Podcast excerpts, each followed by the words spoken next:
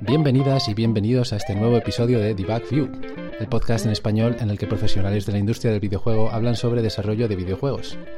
Este podcast está presentado por Arturo Cepeda y Litos Torija. ¿Qué tal, Litos? Buenas, pues nada, aquí un, programita más. Un programita más, un programita más. Y ya vamos por el cuarto. Sí, poquito a poco, poquito a poco, pero dentro de nada, cuando nos queramos dar cuenta, ya hemos hecho la primera decena. Sí, sí, ya está más cerca, desde luego, ya está más cerca. Eh, bueno, en el episodio anterior tuvimos como invitado a Luca Conesa, o Luca Mefisto, como se le conoce en las redes sociales, programador experto en VR o realidad virtual, y con él eh, aprendimos un montón de cosas acerca de los retos que plantea este medio para los desarrolladores, así como también el estado actual de la tecnología, que se encuentra en su mejor momento y va en línea ascendente también. Y también lo que él denominó la travesía por el desierto, refiriéndose un poco pues a los años anteriores en los que estaba todo en un estado un poco más precario y solo, por así decirlo, los más entusiastas siguieron apostando por este tipo de productos y lo mantuvieron vivo, al menos en lo que concierne a la industria del videojuego. Y gracias a esto, pues hemos llegado a un momento mucho más dulce en el que los proyectos VR empiezan a ser rentables, como él nos dijo. Eh, fue un episodio, desde luego, que disfrutamos muchísimo. Y bueno, si no, si no lo habéis escuchado, lo tenéis eh, disponible en iVox, en Apple Podcast, en Spotify en YouTube. Y nada, dicho esto, pues vamos a por el de hoy. Hoy eh, volvemos a saltar del mundo del código al mundo del arte. Así que cuéntanos, Litos, a quién, a quién tenemos. Pues hoy, para mantener el nivel que hemos tenido con todos nuestros invitados previos, pues hoy tenemos también a otros fuera de serie dentro de, de su campo, ¿no? Y hoy, para presentarlo, pues hoy contamos con el locuaz, el talentoso, el as de las cartas urbanas, el que ilumina nuestro camino, Daniel Tapia. Bienvenido. Hola, hola. Muchas gracias por esa épica introducción. y muchas gracias por tenerme aquí. Nosotros gracias encantado. gracias a ti por venir. bueno, ¿qué tal? Pues nada, te damos aquí la bienvenida. Estamos encantados de tenerte aquí porque además mm, tú eres especialista, mm, bueno, eres artista en, general, pero eres especialista en, en, iluminación, en lightning. Y, eso es algo de un mundo que a Arturo y a mí por lo menos nos queda súper lejano, eh, profesionalmente hablando. Entonces, nos gustaría un poco que, te presentases, que dijeses quién es Daniel Tapia, ¿no? Y, cómo has llegado a, acabar siendo, pues eso, un, Lightning Artist. Eh, que además, eso, que ha trabajado tanto, tanto en videojuegos y ya lo veremos más tarde también en cine. Muy bien. Eh, voy a intentar iluminar un poco Vuestro Un conocimiento sobre lighting. Un Pues yo empecé trabajando en una empresa en Madrid que se llamaba Virtual Toys hace como 15 años atrás y allí trabajaba como generalista. Después de eso, em, tuve la oportunidad de trabajar en la primera película de Tadeo Jones en el estudio de animación que se llama Lightbox, que se llama Lightbox. Eh, y después eh, me salió un trabajo en Argentina donde trabajé para el director Juan José Campanella que quería hacer una prueba, quería probar a trabajar en el mundo de la animación. Él acababa de ganar un Oscar por El secreto de sus ojos y era mm. y estaba muy reconocido en y está muy reconocido en Argentina. Por lo tanto, consiguió, montar un equipo y, financiación para hacer una película animada que, no es una cosa precisamente fácil de hacer. Requiere un gran equipo eh, y mucho tiempo para hacer algo bueno. Después de eso, eh, después de esa experiencia en Argentina, que fue bastante gratificante, me volví a Europa y aparte de trabajar en un par de proyectillos, por aquí por allá, independientes, eh, me salió un trabajo en Alemania, que es donde conocí a Arturo, aquí presente, y en un juego llamado Lords of the Fallen para Deck 13, donde estáis vosotros. Y bueno, y después de finalizar ese proyecto, eh, tuve la suerte y el honor de que me llamaran de del estudio NPC en Vancouver, en Canadá, y allí estuve por alrededor de seis años entre NPC y otro estudio que se llama Method Studios, trabajando para películas de Hollywood, eh, para grandes producciones de Marvel, de DC Comics. Y allí estuve em, haciendo eso. Y mientras tanto, hace unos tres años, en mis ratos libres, empecé a trabajar en un proyecto personal junto con Arturo aquí presente, un juego de cartas eh, llamado Urban Cards, que hemos sacado hace poquito, hace un mes o así, hemos sacado la versión 1.0. Y, bueno, y ahí estamos con ello, eh, promocionándolo, eh, haciendo traducciones y localización a otros idiomas y, y bueno, y eso es en lo que nos estamos centrando ahora mismo, ¿no? En, el, en, finalizar este juego lo más pulido que se pueda y, e ir portándolo a diferentes plataformas. Como por ejemplo la Nintendo Switch. Sí, pues yo no, no, sé por dónde, por dónde anotar, porque creo entonces, Daniel, que yo he seguido tu, tu currículum como, como consumidor desde hace muchos años, entonces. Y sí, sí, o sea, primero y ante todo, mm, decir que Urban Cards eh, lo estoy jugando, me encanta, o sea, yo lo digo, a mí además los juegos de Building Deck y tal me gustan y creo que todo el mundo, por favor, pruébenlo, que, es muy, muy disfrutable y, y engancha mucho. Pues muchas gracias. Ha sido una labor bastante ardua, la verdad. Empezar un juego y terminarlo, llevarlo hasta el final, con todos los detalles, el pulido, eh, las traducciones, el diseño del sonido, los efectos, eh, entre dos personas, pues es algo que lleva bastante trabajo y, y sobre todo lo más difícil es no caer en el error de querer añadir cada vez más cosas, porque es muy fácil pensar ideas pero luego eh, plasmarlas en el juego con todo el trabajo que eso conlleva es otra historia. Vamos, que hay que ponerse límites para que no se te vaya de las manos. Sí, es un poco lo que nos contaron Luca y Rouget, Lucas y Rouget en el primer episodio, de que, hmm. de que al final siempre iban como, ay, podemos hacer esto, y esto más, y esto más, y al final es van posponiendo, posponiendo y, y, si fuera por, por los deseos de uno, al final el juego no sale nunca, ¿no? Como, como decía aquella típica frase de los juegos no se acaban, se abandonan. Las obras de arte en general, siempre eh, crees que puedes aportar algo y mejorarlas, pero en algún momento tienes que abandonarlas y decir, tengo que pasar a otra cosa. Sí, está claro que si estás esperando a, digamos, a tener la sensación de que ya está todo perfecto, que ya no puedes mejorar nada. Eh, bueno, quizá a la gente de Rockstar le pasa, pero, al, resto de los mortales no.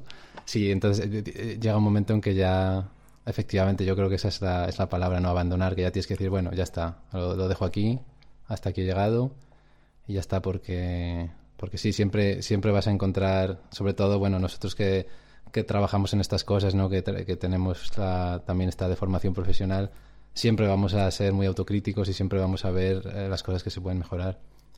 Eh, yo, bueno, como ha dicho Dani, eh, he trabajado, bueno, sigo trabajando con él en, en, este juego, Urban Cards, y la historia completa fue que, bueno, como ha dicho él, trabajó durante un tiempo en, en Deck 13, que es la empresa en la que, en la que yo estoy. Estaba en ese momento y sigo desde entonces. Y eh, bueno, parece que fue ayer y cuando nos conocimos estábamos hablando de, bueno, congeniamos muy bien desde el principio y hablamos de algún día pues quizás hacer eh, proyectos juntos, hacer juegos indie y todo eso. Y bueno, mantuvimos el contacto y un tiempo después pues ya dijimos, venga, vamos a hacerlo. Él me acuerdo que me comentó que tenía, tenía un diseño de un juego de cartas, que no lo tenía completo, pero lo tenía bastante avanzado.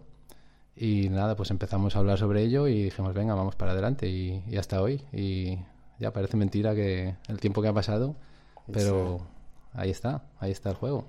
Sí, sí, ya está el producto terminado. Yo solo os voy a decir que, le he echado ya muchísima hora y lo único que El ¿Cuántas horas tienes, Lito? tendría que mirarlo. Abro, abro Steam y os digo. Pero. pero eh, os puedo decir que consigo terminarme el segundo año fiscal. Para el que juegue el juego lo entenderá.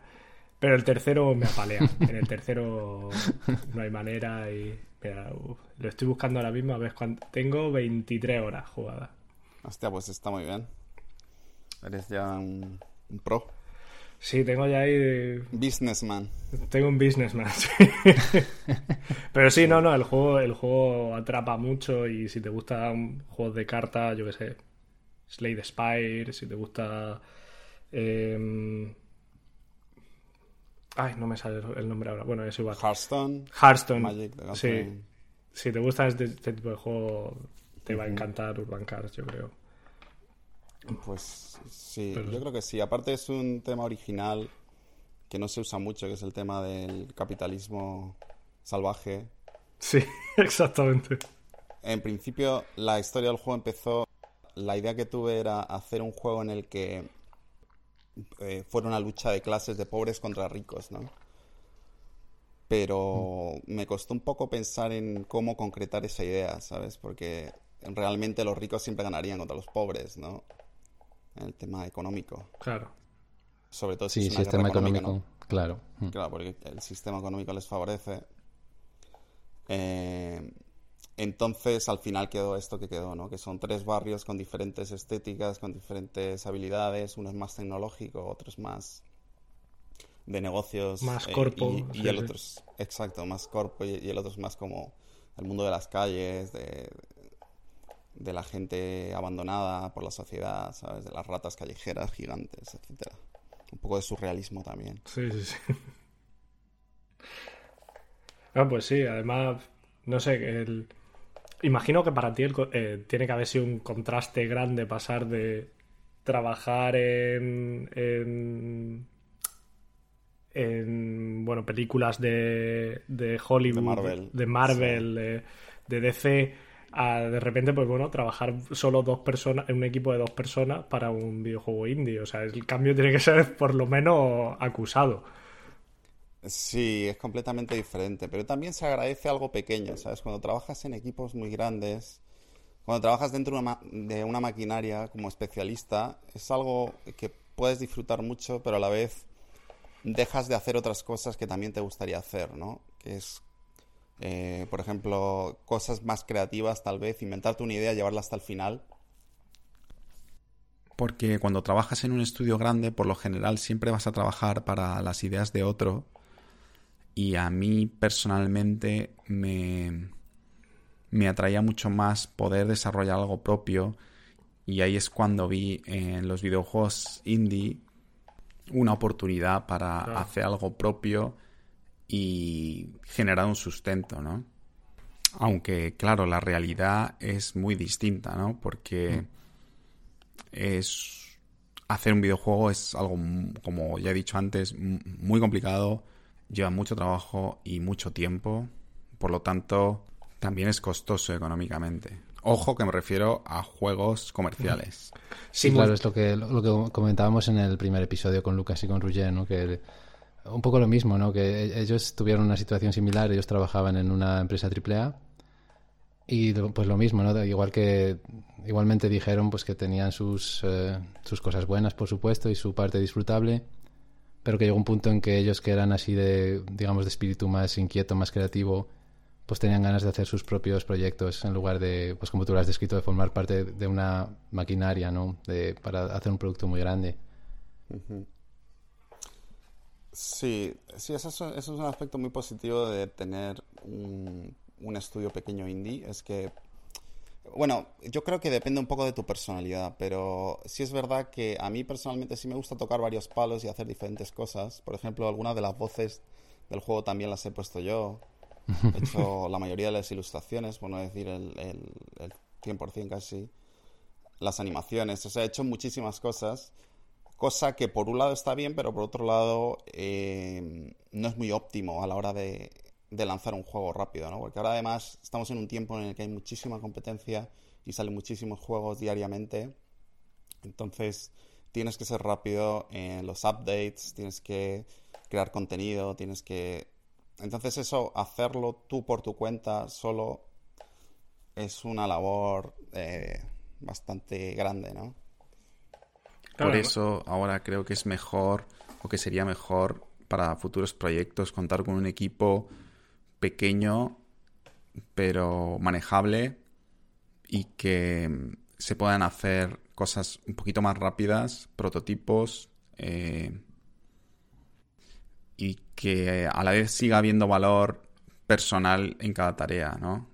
Que es algo que creo que se pierde en los equipos demasiado grandes, ¿no? Donde todo es un poquito más impersonal. Claro. Mm. A mí me, sorprende por lo que vas contando, o sea, o por lo menos yo ahora mismo estoy aquí para casi para hacerte la ola porque en tu currículum ya eh, acabas de decir que, estás, que has hecho las animaciones, los diseños 2D, eh, también hace iluminación. ¿Hay algo que no haga en el, en el lado de, arte? Bueno, programación no hago. En el lado de arte, la verdad es que toco bastantes palos. Pero, pero animación, por ejemplo, yo no soy un profesional de animación. Puedo hacerte un apaño y algo así resultón, pero no es mi especialidad, ¿no? O sea, si un animador ve mis animaciones, encuentra fallos por todos lados, ¿no? Mi especialidad realmente es el, es el lighting y la dirección de arte, tal vez.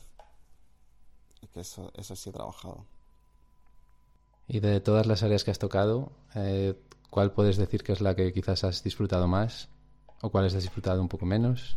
Mm, yo creo que a la larga, cuando repites mucho una tarea, por lo menos para mí, siempre te acaba aburriendo de algún modo, ¿no? Eh, pero eh, respondiendo a tu pregunta, lo que más he disfrutado quizás es, bueno, el lighting de, de shots de, de películas de estas tipo Batman vs. Superman, donde habían estos escenarios gigantescos con millones de assets, con... ¿Sabes? Estabas tocando material realmente delicado de una superproducción eh, con el trabajo de un montón de gente detrás, ¿sabes? Y tú eras el que dabas el render final, por así decirlo, ¿no? O sea, el que transformabas esa imagen 3D en un frame 2D para proyectar en la película, eso es lo que, esa era tu responsabilidad. Entonces, eso, eh, eso la verdad es que es un poco eh, mágico, por decirlo de alguna manera, ¿no? Claro, porque además animación, claro, Además, iluminación mm, tiene que ser. Mm, no tengo ni idea, ¿eh? pero tiene que ser, si no la última capa que se le da en el cine, la penúltima, ¿no? Sí. En, edición. exactamente es la antepenúltima, diría yo, porque es eh, el tema de efectos especiales, sería el, render. O sea, lo que haces tú es renderizar esa imagen. O sea, pones las luces, eh, pones la atmósfera, eh, etcétera el color, por así decirlo. Bueno, también el lighting está muy asociado con el look development, ¿no? Que es cómo, cómo, se aplican los materiales a los objetos, o sea, las propiedades físicas que tienen los objetos al reaccionar con la luz. Cuando puedes definir una piel o un metal, eso es look development, ¿no? Como materiales. Claro, claro. Eh, entonces eso está muy asociado con el lighting. Pues eh, estás diciendo del, del... Bueno, sí, este sería el antepenúltimo, porque primero viene el render, o sea, cuando transformas esa imagen tridimensional en 2D, en una imagen que puedes proyectar en un, proyector para verla en el cine. Pero después de eso viene la composición de la imagen, es decir, yo sacaba un montón de capas diferentes de render. Por ejemplo, en un plano donde hay explosiones y personajes, pues sacas el personaje en una capa, las explosiones en otra, y un millar de, de capas más, ¿no? normals, eh, yo qué sé. Claro, claro, claro. Points, eh, volumes, no sé, hay un montón de capas. Y luego se compone eso para hacer esa imagen final. Eso lo hace un compositor, ¿no? Un comper. Que normalmente en, cine de efectos especiales el comper es una persona independiente, pero es una profesión independiente, pero en, en cine de animación el lighter también hace comp o sea, hace esos dos, esas dos partes. Y después del comp, ya eso sí que sería la imagen final que se ve en el cine, pero los, los grandes estudios hacen una última pasada de, de color eh, donde hacen un, un recolor de, todas las secuencias para darle una unidad seguramente. Eso ya lo hacen en los estudios. Sí, sí, sí. Sí, porque, bueno, actualmente, bueno, eh, y con hace nada que ha salido el Snyder Cut y demás, ves la diferencia un poco Marvel que es como más colorido y, y DC en general tiende más a lo más oscuro, por lo general. Sí, DC intentó hace unos años seguir la fórmula de Marvel, en donde añadía muchísimas bromitas y, y creo que a, los fans más hardcore no les gustó eso porque... No les hizo gracia, ¿no? Mm. No, porque claro, una cosa es Marvel, Marvel es como más eh, ligero, por así decirlo, donde hay mucha acción y momentos de broma y, mucha acción, otro chiste, etcétera, etcétera. Como que no tiene tan... Tampoco es una película que se toma muy en serio a sí misma, creo. Sí, sí. Por lo menos no todas. Y luego está DC, DC que es más oscuro, como tú decías, es más, más dark, así, una temática un poco más seria, entre comillas. Pero hace poco creo que intentaron copiar esa fórmula que funcionaba mucho mejor, la de Marvel, y no tuvo muchos resultados. Sí, con Suicide Squad y todo esto, ¿no? Con el Escuadrón Suicida. con esa, con, creo que Aquaman también tenía un montón de bromitas así un poco incómodas a veces, ¿sabes? Así dice, ¿por qué haces ¿sabes? En este momento.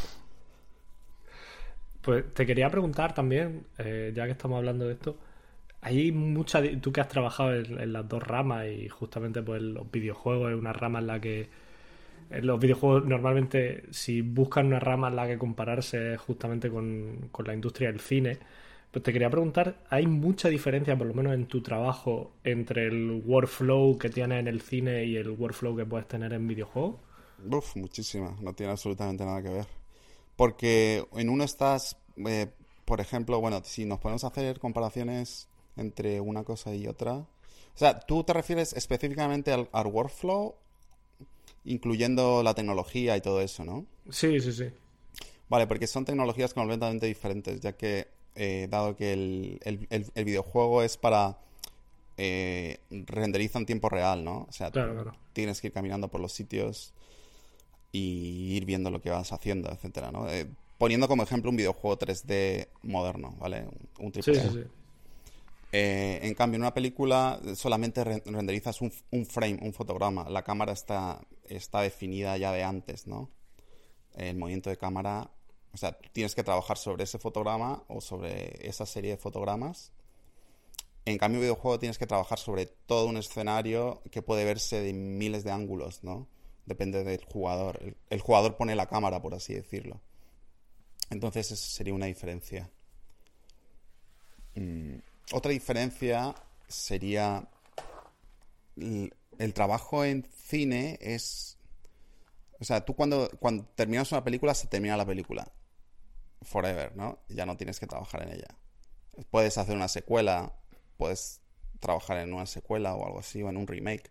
Pero la película eh, la puedes abandonar. O sea, cuando se estrena al cine ya no, ya no vas a volver a trabajar sobre la película. En cambio, un videojuego ahora con todo este tema de early access y, y, tal y como se desarrollan los, los, videojuegos, son muy ampliables, ¿no? Sí, se hacen parches y todo eso. Puedes ampliar, eh, mm. extender el juego con, con, DLCs, con más contenido. Eso es una gran diferencia. Como que de una película ya te olvidas, cuando has terminado de trabajar con la película ya te olvidas, pero de un videojuego puedes, dependiendo, dependiendo del modelo de, de videojuego, el modelo de negocio que tenga el videojuego, pues puedes seguir añadiendo cosas. Claro. Y, por otra parte, ¿hay afinidades? ¿O qué afinidades hay entre las dos cosas? Em, afinidades, pues. Los dos son una industria bastante grande que, que quiere hacer al final un producto artístico, ¿no?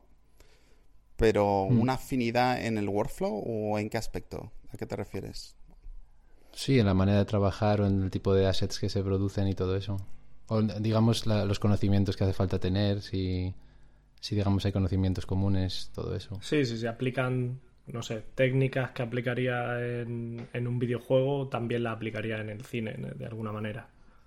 Mm, depende del videojuego, pero en general creo que no tanto. O sea, si comparamos un juego AAA mm. tipo GTA con una película eh, de Marvel, por ejemplo, te diría que no hay mucha afinidad, que no, que no existe demasiadas similitudes a la hora de trabajar sobre el producto. Son, son bastante diferentes. O sea, aparte del software, claro, el software es parecido.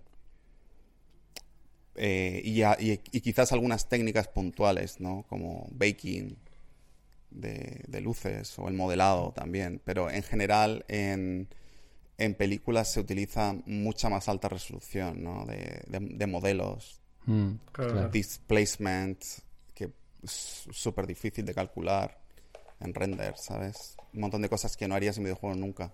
Porque no te las puedes permitir, claro. Porque no mm. te las puedes permitir. En, en videojuegos tienes que truquear todo, ¿no? Para que sea fluido. Y luego tú que has estado en, las dos industrias, ¿es habitual encontrar personas así con tu perfil, digamos, que, hayan probado ambas industrias? ¿O normalmente los artistas se especializan o bien en una cosa o bien en la otra? Yo diría más bien lo segundo, los artistas se especializan... Aparte, cuando ya te has metido en una industria, como que es más fácil quedarte en la industria, ¿no? Hmm. Eh, conseguir un trabajo eh, en otra industria, cuando has trabajado, por ejemplo, seis años seguidos en, en una de ellas, es más difícil conseguir. Es más complicado. Mm. Claro, más complicado, ¿no? Aparte que tal y como está el tema, con todas las herramientas que van saliendo nuevas casi anualmente, ¿no? tienes que estar muy al día mm. eh, de las nuevas tecnologías que se están usando en, las, en ambas industrias, ¿no? Claro, claro. Yo escuchaba además... Eh hay un, hay un podcast que también yo sigo, que aunque es principalmente orientado para artistas, que es eh, Estudio Creaturas. Desde aquí les mando un saludo porque sé que alguno escucha Debug View. Y, y comentaban eso, de que, que algunos de ellos empezaron más orientados a la industria del cine y de repente se dieron cuenta que lo que les gustaba era más la industria del videojuego. Y, y cambiaron, pero que claro, que, hay un momento en el que más o menos tienes que decidir, porque, porque es complicado mantenerse al mantenerse actualizado en, ambas industrias, porque cada una tiene sus especificidades, por decirlo de alguna manera. Sí. Sí, o sea, a mí me parece muy interesante. Eh, creo que a mí personalmente el mundo del videojuego me parece mucho más interesante porque tiene esa cuarta dimensión que es la, jugabilidad, ¿no? En una película tienes, por así decirlo, la historia es cerrada, fija, y luego tienes las, eh, los gráficos, ¿no? Las, los, la grabación o lo que sea, o, luego la animación. Pero en un videojuego tienes todo, ¿no? Tienes, eh, pues eso, la, jugabilidad, los... Eh, el arte, la música, la historia, si es que tiene historia, la interacción ¿no? con, el, con el entorno, con el mundo. Es un poco más... Es una experiencia un poco más profunda, ¿no? Claro, es una participación activa. Cuando, cuando ves una, película, pues es, es, más pasiva, ¿no? tú no, tienes influencia, digamos, en lo que pasa ahí. Sí. sí. sí, Yo recuerdo perfectamente una charla de Daniel Sánchez Crespo que venía a decir eso, que ponía a comparar mano a mano eh, la secuencia de los jeeps de, de, Indiana Jones y la calavera de cristal y, la secuencia de los jeeps de, de Uncharted 1. Uncharted, sí. Y venía a decir que, bueno, al final, en, en realidad, yo creo que te involucras más en la de Uncharted porque eso, porque tienes esta parte de interacción, de, percepción, de yo soy el héroe, yo no, no, soy Indiana Jones, yo soy el héroe, yo tomo las decisiones, ¿no? Y creo, por lo menos, claro, ¿qué voy a decir yo desde el mundo del videojuego, ¿no? Voy, a tirar para casa, pero creo que, que, eso es una cosa que, que evidentemente es un plus para, para el videojuego en comparación con el cine. Sí. Sí, es cierto. Aunque yo creo que ambas cosas, eh, por ejemplo, una buena película también puede em, puede dejarte tocado, ¿no? Puede, puedes tener mucho que pensar después de ver una buena película, ¿no? Y aparte es como es algo, es un proceso más corto. Cuando es una película, pues dos, tres horas tal vez. Mí un juego tarda muchísimo más en la mayoría de los casos, los videojuegos. Sí, normalmente, claro. Entonces, como que es, es otra experiencia. Sí, sí, yo creo que además tiene que ver con que en una película, lo que tú dices, ¿no? La duración más escasa, tú te puedes involucrar en un, de una manera más, eh, más intensa con la película, con lo que te quiere contar la película. Eh, pero en un videojuego tú no puedes estar, eso, 20 horas implicado al 100% con lo que te quiere contar el videojuego y a lo mejor no lo percibes igual por eso, porque necesitas en momentos distanciarte, ¿no? Y, y, creo que a veces tiene más que ver eso con... El, porque muchas veces se dice que es que los videojuegos les falta un poco la profundidad de, del cine, etcétera, pero es que yo creo que, que si viviésemos cada escena, cada minuto, igual que lo vives o que te implicas con un, cada minuto de película, puede ser muy agotador. Sí. Sí, yo creo que también es verdad. Eh, a mí personalmente el tema de los videojuegos, yo sé que se exige, eh, por parte del público, se exige que los videojuegos eh, tengan una duración bastante larga, ¿no? ¿Cuánto es el mínimo? Creo que son 40, 50 horas o algo así, por lo menos los AAA. Y a mí yo creo que el estándar está muy alto ahora. ¿Cómo? ¿Cómo? Sí, sí, que el estándar está muy alto hoy en día, que son, son muchas horas. Sí, es, sí. a mí personalmente ahora mismo, bueno, tengo una familia eh, y, tal. Eh, me cuesta encontrar tiempo para jugar todos los videojuegos, ¿no? O todos los videojuegos que querría. Pero claro, experiencias cortas eh, que las hay, por ejemplo, este juego, ¿cómo se llama? Inside, que creo que dura 3-4 horas. Sí. Es una experiencia buenísima, te lo pasas de una tirada, ¿no? Sí, sí, sí, desde luego. Y, y, a mí me parece completamente aceptable, ¿sabes? Que no creo que los videojuegos tengan que durar tantísimo para, para conseguir esas sensaciones que te pueden dar, ¿no?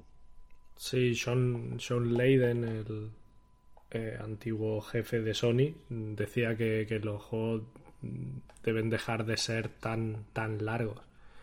Porque además al final luego miras las estadísticas y ves que, no mucha gente se termina cada juego. Es que... Exactamente. Eso es muy cierto. O sea, de... Creo que la estadística que es un 10% de la gente se termina los juegos. Sí, dependiendo de cada juego, pero creo que el, que el que más porcentaje tiene de... Creo que salió hace no mucho de los juegos de Sony, creo que era Ghost of Tsushima o algo así y, y eran el 50% o alrededor del 50%, y es como... Y ese es el que más. O sea, es... Sí, es un dato llamativo. Sí, la verdad. volviendo un poco al tema de, del, del cine los videojuegos, ¿qué te parecen un poco eh, experiencia o, forma de trabajar como, como ocurre con el Mandaloriano, que utilizan Unreal Engine para, para renderizar los entornos de la serie. Sí, eso es una pasada. Ese es el, futuro y el presente también. Eh, tener acceso a una tecnología así y poder cambiar el set. Porque muchas cosas, hay muchas veces que los actores eh, se quejan de que no, en, una pantalla verde, cuando graban todo en verde o en azul, eh, no tienen una interacción o la forma de eh, esa sensación inmersiva de meterte en un entorno, o sea, te, lo tienes que hacer todo a través de la imaginación, ¿no? Como actor. Entonces, si ya tienes un proyector y un escenario, si tienes una proyección alrededor, como que de alguna manera el, actor se va a sentir mucho más cómodo, ¿no? Y yo creo que eso sí se va a notar en su, en su actuación. Sí, que quizá le resulta más fácil meterse en el papel. Y luego tecnológicamente es, es, es una pasada, ¿no? Poder cambiar el, el, el entorno así de una manera tan rápida, entre comillas. Sí, desde luego. ¿Se te ocurre algo, algo que podamos, digamos, esperar en el futuro? Eh, quizá por ese camino en, torno a. Sí, en, torno a evoluciones, tanto, tanto en el, en el cine como en los videojuegos, porque hace no mucho hablaba con un compañero y y hablábamos de, E igual que favorece, como tú dices, las actuaciones de los, de, los actores cuando al quitar el, croma y ponerlo en un entorno que, al menos ellos pueden, pueden situarse en el contexto y tal, eh, quizás lo mismo se puede aplicar cuando se hacen sesiones de captura de movimiento para, para hacer capturas de escena en, juegos, pues véase como Las sofás o God of War que lo mismo también puede favorecer, ¿no? Y no sé si se te ocurre algo que, que, podamos ver de cara al futuro que pueda favorecer en el cine o en los videojuegos. Bueno, se me ocurre en el cine, eh, desde luego los motores de render van a mejorar muchísimo eh, sus tiempos de cálculo, porque eso es algo que es un... Eh, es algo muy difícil. O sea, para tener un estudio de efectos especiales tienes que tener una, granja de render, ¿no? Para poder renderizar un montón de cosas. Tanto simulaciones de efectos como renders finales. Y eso ahora con las nuevas innovaciones tecnológicas y con esto del ray tracing en tiempo real y todo eso, eh, va a ir mejorando, ¿no? Va a ir eh, mm. acelerando el proceso del renderizado, ¿no? y quizás para producciones un poco más pequeñas se puede usar la GPU como, como principal renderizador en lugar de la CPU. No sé si estaréis al tanto de eso. Sí, sí. Mm. Entonces, eso hace que las producciones pueden ser un poquito más, más, más asequibles porque pueden ser más rápidas. En cine. Bueno, Respecto a videojuegos, Sí, sí, continúa. Pues no sabría decirte, tío, porque, bueno, ahora mismo mm, estamos en una época en la que están saliendo muchísimas herramientas accesibles, gratuitas, eh, para todo el mundo, y creo que en algún momento, o sea, de, alguna manera eso ha hecho que, hayan salido tantos indies, ¿no? Estos últimos años. Gracias a, a, Unity y ya, por ejemplo, a Unreal Engine, ¿no? Sí, los dos gigantes. Luego, una cosa que siempre nos gusta hacer, que siempre intentamos hacer, es eh, tratar de dar consejos para estudiantes o para aspirantes a trabajar en la industria.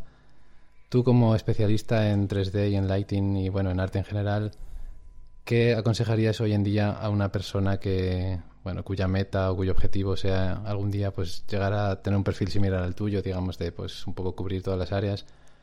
alguien que, digamos, no se quiera especializar mucho, que diga, bueno, pues a mí me gusta el arte, me gustaría hacer 3D también, incluso un poco pues ilustración, me gustaría hacer lighting, también modelado. Eh, no sé, para tener, digamos así, un perfil amplio, ¿qué le aconsejarías? La verdad es que no sé si recomendaría a alguien que empieza de nuevas buscar un perfil demasiado amplio. En lugar de eso, creo que le recomendaría especializarse en algo primero y luego seguir trabajando los otros aspectos que quiera mejorar en, en, paralelo, tal vez. Pero de cara a la galería, de cara a buscar trabajo, eh, sí que es bueno tener una especialización, creo. Sobre todo si quieres trabajar en un estudio grande. Luego, si quieres trabajar en estudios más pequeños, sí que necesitan perfiles más versátiles, ¿no? Gente que tenga diferentes eh, aptitudes. Pero quizás Depende mucho de la persona, ¿no? También. Claro. Pero entonces, en general, tú sí que recomendarías especializarse en algo y después, digamos, en paralelo, pues quizás eh, ejercitar el resto de las disciplinas, pero siempre con una especialidad en mente, ¿no? Yo creo que sí. Yo creo que la especialización ahora mismo es la clave, ¿no? O sea, creo que también en programación, ¿no? No estoy muy enterado, pero creo que también, ¿no? En lo, en lo vuestro. Bueno, Arturo es el señor todoterreno. Arturo no cuenta, pero por, ah, lo por... lo general, el resto de los mortales sí intentamos especializarnos. los que no somos capaces de mantener el ritmo nos especializamos y luego está Arturo. Bueno, bueno, ya será menos. vale. Em, no sé si queréis comentar algo más así en plan eh, de este tema. Bueno, yo creo que podríamos, si queréis, también eh, respecto a lo que hablabas de dar consejos a gente que empiece. Eh, también estaría, un buen consejo sería aprende inglés. Uf, sí. Sí. Por lo menos en España, ¿no? Eso lo, sí, sí, lo comentamos hace en, el segundo episodio también con, con Leti Moreno Vila. Eh, sí, la importancia del inglés. Que yo Porque aparte, ya no solamente por poder comunicarte en un estudio extranjero, que seguramente es donde tienen más posibilidades de acabar, eh, sino también por la, cantidad inmensa de documentación y recursos que existen en ese idioma para aprender cosas. Exactamente, eso te, da, entre otras cosas, te da acceso a muchísimo material, muchísimos recursos. Y luego incluso lo que comentaba Leti en el, en el segundo episodio, que ella que trabaja o que siempre ha trabajado en empresas de España, incluso trabajando en empresas de España es conveniente y es beneficioso hablar inglés porque también eh, es, es muy habitual que haya personas que no hablan español, que trabajan en la empresa, sobre todo si son un poquito grandes, si son más de, de más de 7, 8 personas o 10 personas. Es muy, muy habitual que haya alguien eh, de fuera que no habla español. Entonces, sí, en general, yo, yo eh, recuerdo que mencioné que en un curso que hice yo con Daniel Sánchez Crespo, al final del todo él hizo un resumen de, digamos, para orientar a personas para entrar en la industria de qué eran las cosas más importantes. Y lo primero de todo, recuerdo que dijo el inglés, que me llamó la atención en el momento, que ya lo comentamos en, su día. Y sí, sí, eso por supuesto.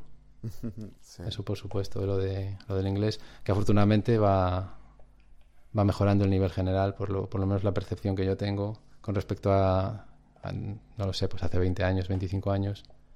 La gente joven ahora tiene un nivel mucho más alto en general, es mi sensación por lo menos.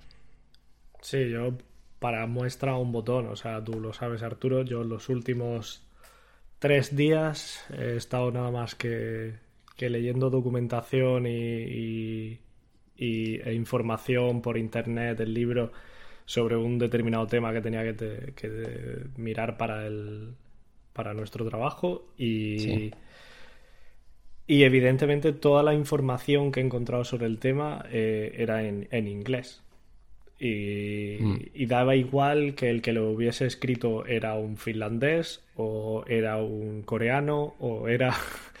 daba, daba, lo mismo. Eh, he llevado tres días eh, estudiando un determinado tema y, eh, y evidentemente no podía ni siquiera arriesgarme a, hacer la búsqueda en castellano. Tenía que irme directamente a inglés porque sé que voy a encontrar más fuentes, más fiables, más... o no más fiables, pero más fuentes. Entonces con ese a nivel estadístico es más fácil que, encuentre la información que necesito si tengo más fuentes para, para buscar, ¿no? Y, no, no, o sea, buscarlo en castellano eh, es una mala idea siempre, hay que aprender inglés.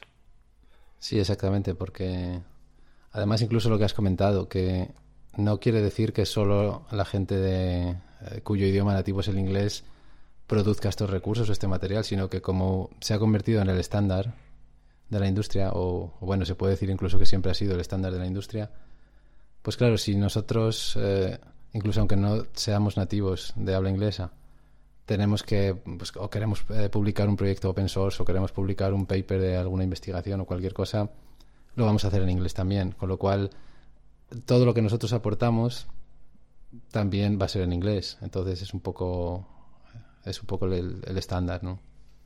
Sí, vamos. Este podcast está patrocinado por la Escuela Oficial de Idiomas. Con el método. Con el método de mil palabras del profesor. Exactamente.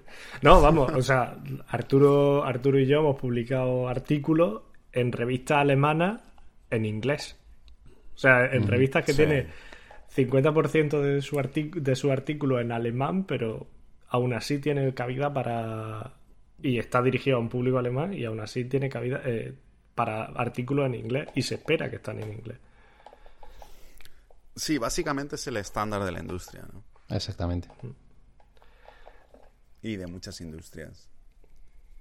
Sí, vamos. O sea que sí, desde luego. Hay que tener en cuenta que ellos han sido los que han inventado de alguna manera el software, ¿no? Sí, o sea, se llama software.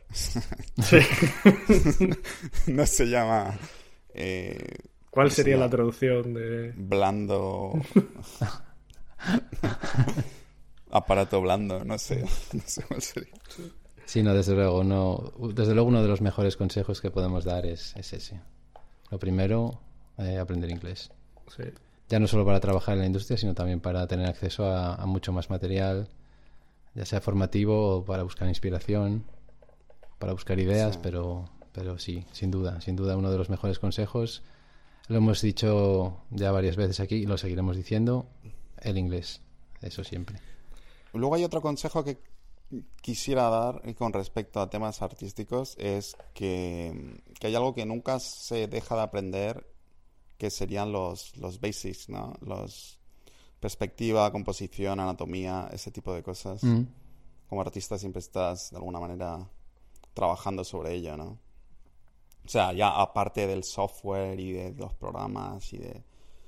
Eh, como que siempre existen esos color, la teoría del color, la perspectiva. Siempre tienes que saber un poco de eso. No un poco, siempre tienes que estar con ello, un poco trabajándolo. Pues perfecto. Tomad nota de los sabios consejos que nos da Dani. Y bueno, si no queréis añadir nada, eh, pasamos a. Yo sí. yo todavía tengo cosas que decir. Eh, sí, yo, Dani, eh, además es que lo estaba pensando ahora que, lo mismo lo hemos, lo hemos, hecho muy mal en la presentación, porque para el que no sepa cómo de importante es la, es la iluminación, ¿no? Ya no, no solo para, para un para un videojuego y también para, el cine, que de hecho creo recordar que, viendo por ahí making ofs y tal y, viendo análisis de gente, decían que, buena parte de que nosotros percibamos algo como más realista o como que nos lo acabamos creyendo, tiene que ver mucho con la iluminación que, se le aplica en un CGI o en un videojuego. y evidentemente esa, pues bueno, en mi opinión, mi discurso, pero quería saber un poco cómo definirías tú la importancia de, la iluminación en, cualquiera de los dos medios eh, de cara a eso, al resultado final. ¿Cómo, ¿Cómo, le explicaría a alguien que no está tan, tan ducho en, el, en la iluminación? Bueno, la iluminación lo es todo, ¿no? Toda la información que entra por tus ojos eh, son rayos de luz rebotando en los objetos que luego de ahí van a tus ojos y después son interpretados por tu cerebro. Dicho esto, en un contexto más artístico, diría que la iluminación puede transmitir emociones, estados de ánimo, puede también darle un producto una calidad de producción mucho mayor, eh, hacerlo más fotorrealista o menos fotorrealista si es, el, eh, si es lo deseado, algo más estilizado y colorido. Y luego, mm, respecto a estados de ánimo, por ejemplo, todos sabemos que un día nublado no representa lo mismo que un día soleado. Está demostrado que nuestro carácter puede cambiar con el tipo y la cantidad de luz que recibamos. Yo eh, no soy especialista en rendering, pero sí que tengo unas nociones básicas y cuando, cuando hice mis primeros experimentos con ello, con shaders y demás, recuerdo que me llamó muchísimo la atención de primeras que porque claro, yo decía, yo tenía la concepción esta inocente, digamos, de que si una si tienes una caja que es roja, pues ya está, eso es rojo y se ve rojo porque es rojo, ¿no? Eh, y es verdad que en el material, pues eh, estaba, si lleva textura, pues sí, la textura es, roja, entonces lo que es el, el, lo que podríamos llamar color difuso o el albedo es, es color rojo, ¿no? Pero eso solo es una parte. Eh, yo recuerdo que me llamó mucho la atención cuando pues, estuve leyendo libros sobre el tema y demás, que el, resultado final, el color final, digamos, era, sí, tenía una influencia de ese color, por supuesto, el color propio del objeto, pero eso va combinado con la luz, siempre, o con las luces que haya.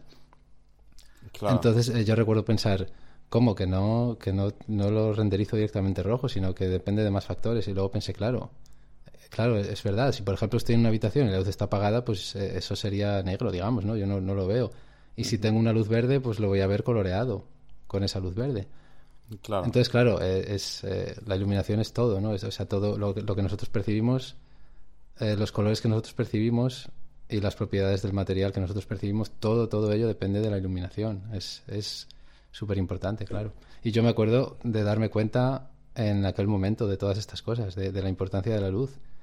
De que sí, que, ese pensamiento, digamos, de si este objeto es rojo o es amarillo, yo lo veo rojo, lo veo amarillo, es, es inocente, no es así, es mucho más complejo, ¿no? Claro. Luego también si refleja, si, tiene propiedades reflectivas. Eh, pues también absorbe otros colores, ¿no? Hmm. Por ejemplo, una bola cromada está absorbiendo toda la información que hay a su alrededor, por lo tanto se percibe de otra manera. Claro, además, a nivel de, bueno, de CGI, eh, la iluminación es un factor importante, digamos, para evitar entrar en el valle inquietante, ¿no? Para el que no lo sepa, pues, bueno, el valle inquietante es, pues, esta situación que ocurre cuando hay réplicas antropomórficas o, representaciones de un humano real, ¿no? que intenta ser un humano real, pero que no son, que nuestro cerebro reconoce que no son de, no son totalmente reales y, al final lo que ocurre es que la respuesta es un cierto rechazo a eso, ¿no? Y, mm. Y creo recordar que, eso, que, la iluminación es, un elemento muy importante en la CGI. En esa, bueno, si tienes una CGI que es muy cartoony, muy estilizada y tal, lo ves claramente que no es, que no es real, pero si intentas replicar algo que o intenta asemejarse a la realidad mucho si la iluminación está mal, como yo que sé, eh, la típica escena de, de, de, Rock en, en, el, como en el Rey Escorpión o algo, en la momia, el Rey Escorpión y tal. sí. Eh, bueno, esa escena estaba mal por muchas cosas, pero, pero la iluminación es un factor importante para, para alejarse, digamos, del valle inquietante. Sí. Sí, pero también yo entiendo como iluminación no solamente el hecho de poner luces en un escenario, ¿no? Sino también el hecho de hacer que los materiales que están en ese escenario sean correctos, ¿no? Lo que sería, que se llama look development, lo que en algún momento creo que comenté antes. Sí. O sea, de que cada material, el shading es muy importante, ¿no? De cómo reacciona un, un asset a la luz, como decía Arturo, también es, tan importante como la luz que le pones a, eh, la escena. Claro, claro, claro. Entonces, por ejemplo, el ejemplo que pones del Rey Escorpión está eh, bastante... Sí, el nivel es bastante... Puedes buscar otra escena que se te ocurra mejor. Es que he ido al, a los más... No, no, no, pero bueno, eso es un buen ejemplo para, para decir... Eh, porque, por ejemplo, ahí el tema de la, de la piel, creo que para aquel entonces aparte no existía o no estaba tan desarrollado el, el subsurface scattering, ¿sabes? Esto que rebota la luz dentro de una superficie, como mm. piel, o como una vela. Sí, entonces se ve muy plasticoso, creo recordar. Sí, sí, sí. Con mucho especular, ¿no? Sí, para el, que no entienda el subsurface scattering es lo típico, pues que la luz puede atravesar un poco nuestra piel. Y a través de nuestra piel tú pones un, una... Lo típico que coges una... Una... Una lámpara, una linterna y te la pones entre los dedos y, ves que entre... Sí, es verdad. A través de la piel pasa un poquito de luz, ¿no? Sí. Sí, es verdad. Sí, muchas, hay muchas Em, objetos que tienen ese tipo de traslucidez, ¿no? Las plantas también, un montón de... Em, el plástico también tiene un poco.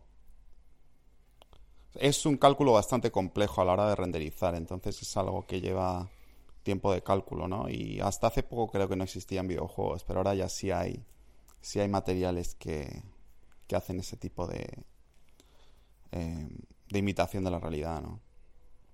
Sí, ahí tenemos el mm. ejemplo que comentamos hace un, un, par de programas con MetaHuman en Unreal, por ejemplo. Sí. Hostia, qué pasada, sí. Sí. Pero está ahí, ahí, ¿no? Aún así se nota un poquito el CG, ¿no? Se nota un poquito... Sí, yo creo que es eso, es un poquito valle inquietante de decir... Eh, sí. Aunque mola, ¿sabes? Que poder tener acceso a ese tipo de tecnología como usuario eh, y a toda esta tecnología también de escaneo de, de materiales reales que existen en la realidad a través de eh, fotogrametría. Sí, hmm. fotogrametría eh, la librería esta que ha comprado Epic Store, que ha comprado Epic, perdón. Sí. Quixel, creo que se llama. Quixel. Ese tipo de cosas están al alcance de todos ahora, gratuitamente, ¿sabes? Sí, sí, es, una, locura. Eso no existía cuando yo empecé en esto. sí, es lo bueno de, sobre todo de, esta, digamos, democratización de, de, la industria, ¿no? De, ya no tienes que estar en un determinado estudio para hacer lo mejor de lo mejor, sino que puedes, puedes hacer desde tu casa resultados muy, muy, muy resultones o, a un altísimo nivel. Sí, hoy en día la tecnología está al alcance de todo el mundo. Y ya, no solo desde el punto de vista más técnico de decir, pues tengo, tengo programas para, tengo por ejemplo Blender, que es, una pasada, es open source, es gratis y, puedes hacer lo que se te ocurra ahí. Em, además esto, pues los motores comerciales con, con muchísimas opciones, con muchísimas posibilidades y además de eso, tenemos las tiendas digitales, porque claro, eso también creo que lo, habíamos comentado en algún otro episodio ya, que claro, antiguamente, bueno, antiguamente me estoy refiriendo hace igual 10, 15 años, tampoco, tampoco mucho más atrás. Eh, eh, digamos, el, el, hecho de tener un juego terminado eh, vale, pero luego publicarlo, pues claro, ya necesitabas un distribuidor, siempre se hacía en físico. Entonces lo que tenemos hoy en día de plataformas como Steam o de las plataformas móviles o en las tiendas eh, digitales de las consolas también, de decir, pues yo tengo este producto y con un par de clics, bueno, y, con burocracia, claro, también, eh, pues ya, ya lo tienes ahí, al alcance de, no, solo de, tu país o, de, o del continente, sino de todo el planeta, ¿no? Eso, pues hace, hace unos años, hace unos pocos años era impensable. y hoy en día hace que, que digamos, el límite esté en, nosotros, en los desarrolladores. ¿no? Otro tipo de trabas que existían antes, pues ya no existen. Pues. Sí. Yo creo que es un poco más fácil hacer un videojuego ahora, hmm. pero sigue siendo una tarea bastante difícil de completar. Desde luego. Hmm. Incluso con la tecnología existente. Porque eso se decía también, yo recuerdo cuando eh, empezó, empezó la moda de las cámaras digitales para grabar películas, para, para grabar vídeo no que empezara la moda, vamos, que eh, la, que la tecnología mejoró lo suficiente para que las cámaras de vídeo digitales... Si tuviesen una calidad aceptable. Tuviesen una calidad equiparable a la mm. cámara de película, ¿no? La tradicional. Sí. También se habló mucho de eso, ¿no? Cualquiera puede hacer una película, cualquiera puede tal... Que en teoría sí, cualquiera puede hacer una película, pero hacer una película en condiciones también requiere muchísimo esfuerzo y saber hacer. Claro, claro. Desde luego, sí.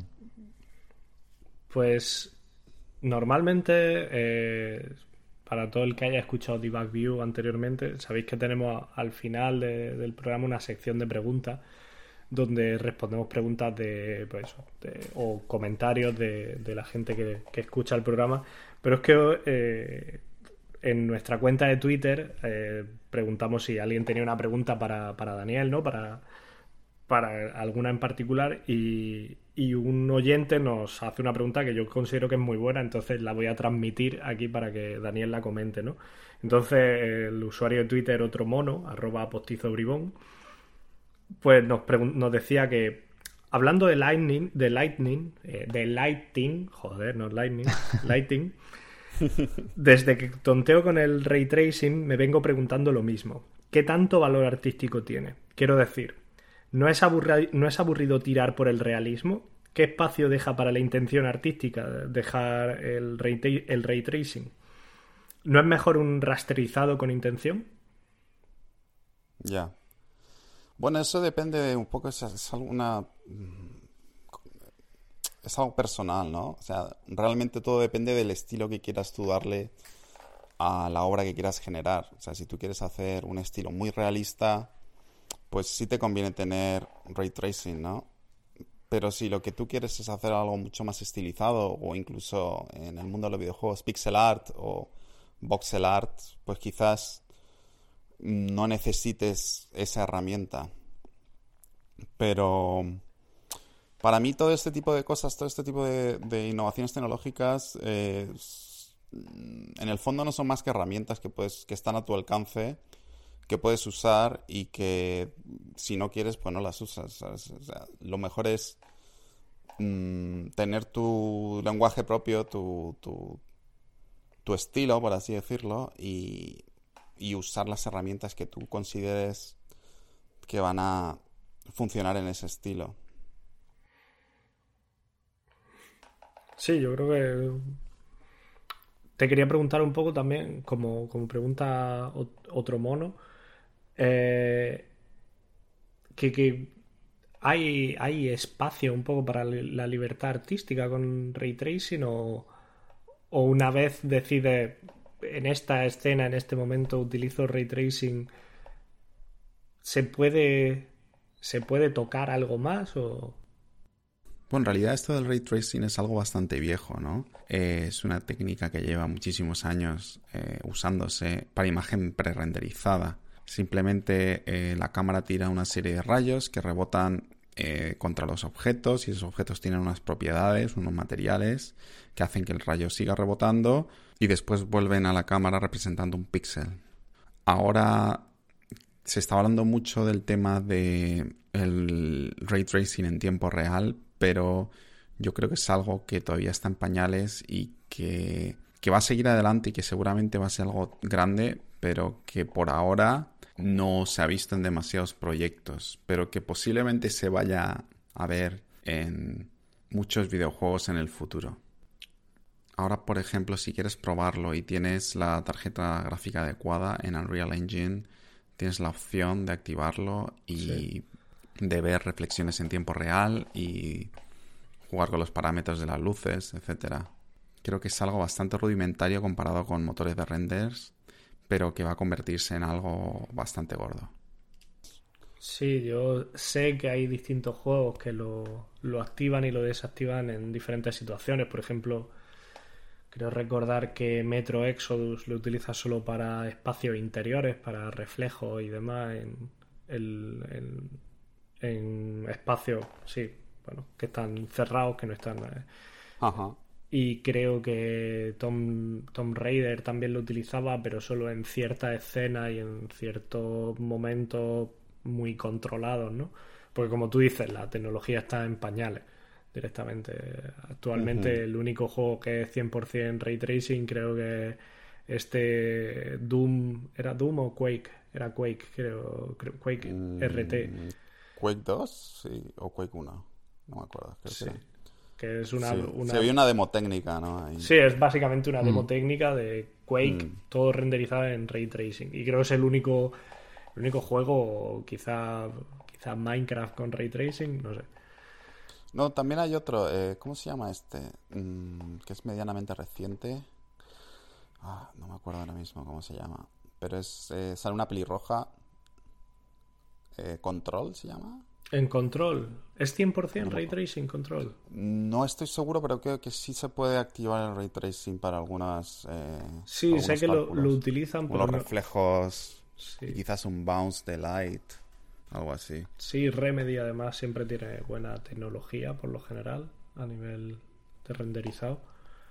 Sí, además están, están investigando activamente, porque si, si recuerdas, Lito, estuvimos un creo que fue hace dos años en la DEFCOM de Colonia y, dieron una ponencia sobre, sobre sus investigaciones en, en área de retracing. ¿Ah, sí? Sí. sí. O sea que están trabajando activamente en ello.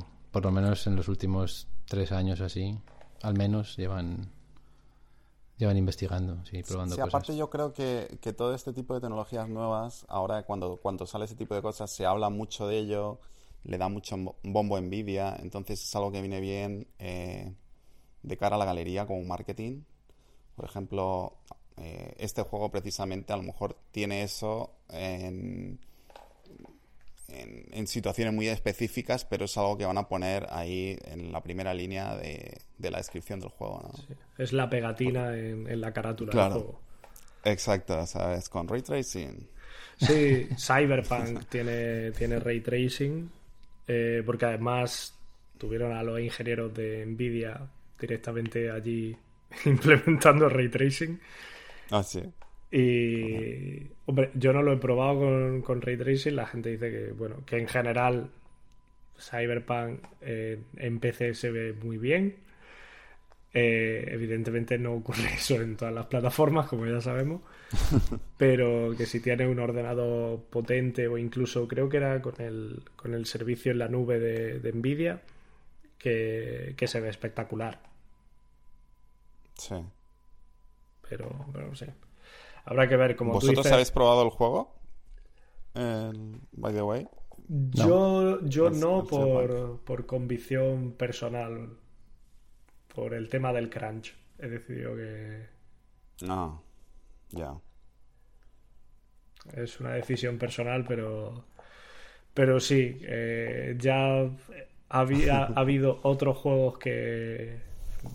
Ya, llego aquí y voy directamente al terapeuta, ¿no? Y digo, pero. Pero. De hecho, ahora que lo mencionas, tío, se me acaba de ocurrir una similitud entre películas y juegos y es el crunch. Sí, eso es. ¿Cómo es el crunch en el cine? En las, en las dos industrias hay muchísimo overtime, de horas extras.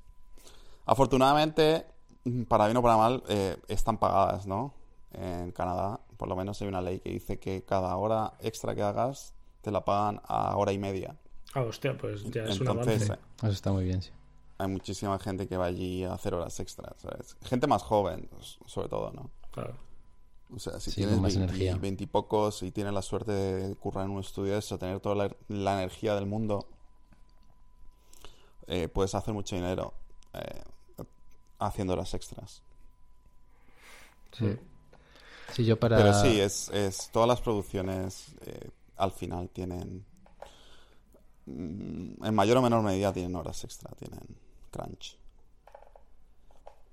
Pues sí, eso lo comentamos también eh, hace un par de episodios que, que sí, que es algo que está ahí y que afortunadamente es algo en lo que se está mejorando, pero todavía queda eh, muchísimo por recorrer. Así que nada, solo podemos eh, esperar que vaya mejor, que siga yendo mejor, que cada vez esté más regulado y más controlado y cada vez se vele más por, la, por el bienestar del trabajador también, ¿no? Y no solo concentrarse en el, en el producto final.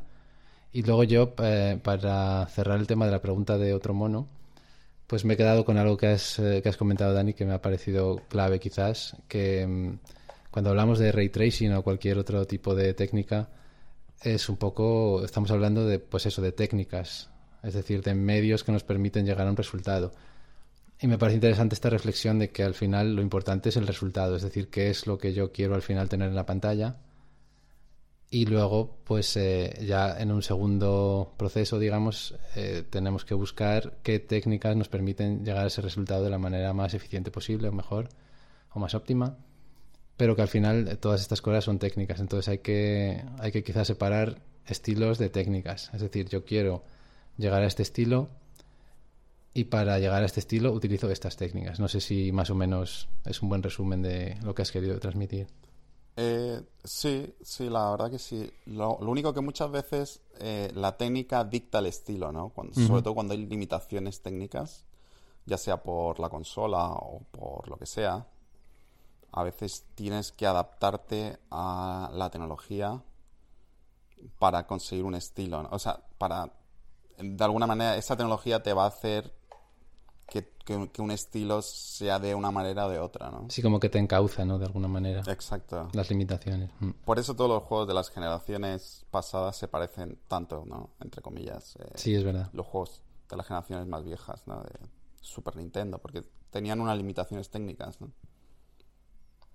Sí, Pero hoy en día las limitaciones técnicas son mucho menores. Pero, mm, Dani, así como una última pregunta un poco... Sí, sí, las, que queráis. Eh,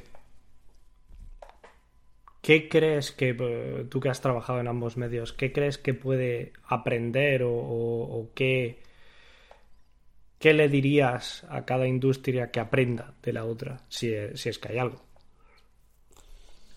Uf, a ver. Eso es difícil, ¿eh? un poquito sí, es un poco difícil. Mm, lo que pasa es que, por ejemplo, en cine, en, cine no hay una manera fácil de, de, ganar un sustento, por así decirlo. O sea, tú no puedes ser un, un, cineasta indie, o es muy difícil ser un cineasta independiente y, y ganar dinero con ello, ¿no?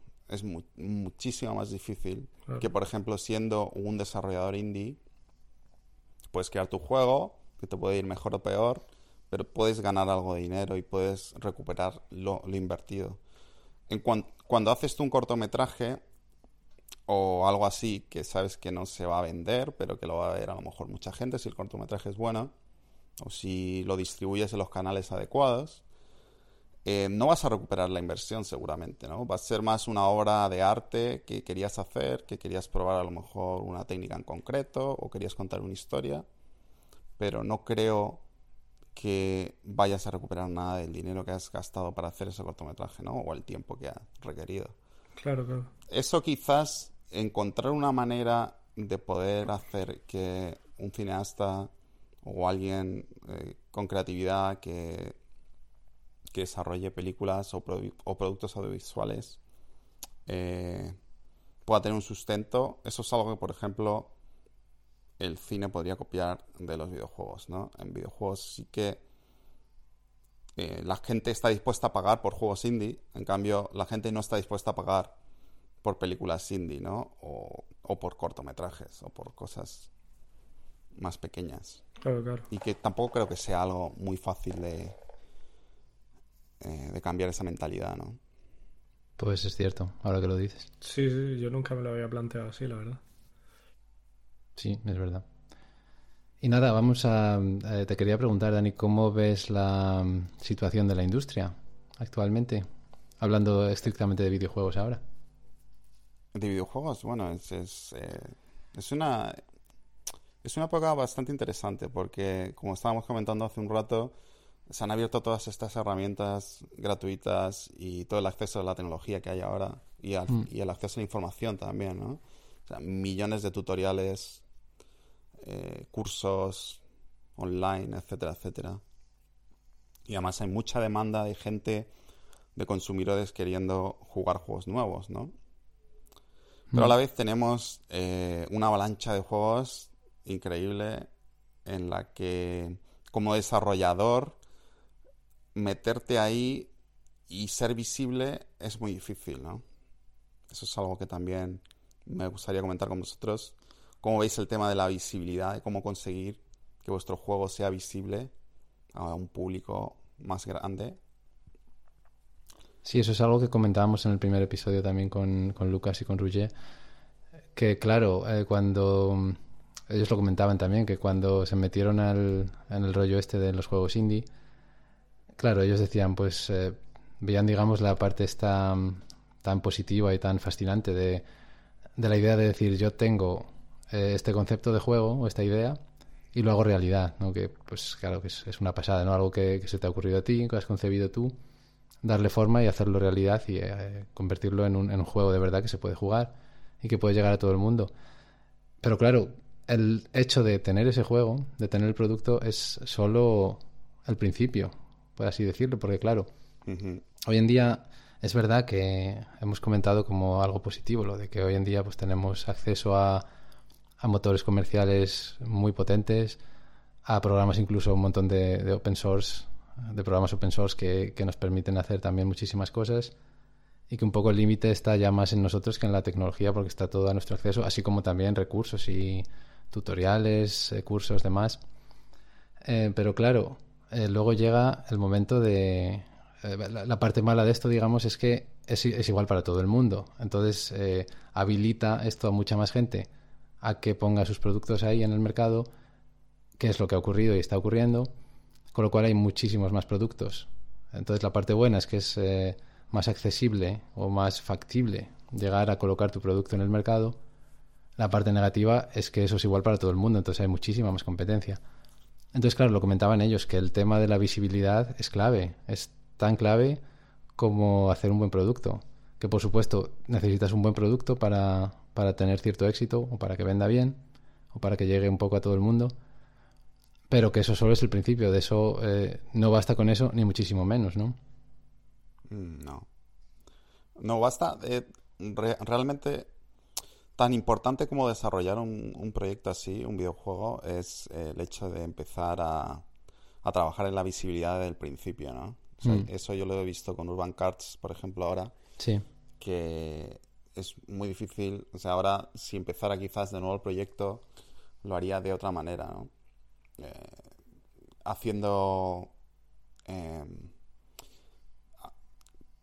posteando mucho más en, redes sociales, eh, quizás haciendo vídeos de making of de lo que voy haciendo cada mes, eh, ¿sabes? Con un toque de humor, etcétera, ¿no? Como siendo mucho más activo en redes sociales y, ir creándote esa imagen, ¿no? Que, se, que poco a poco la gente te vaya viendo y que se vaya interesando en tu proyecto.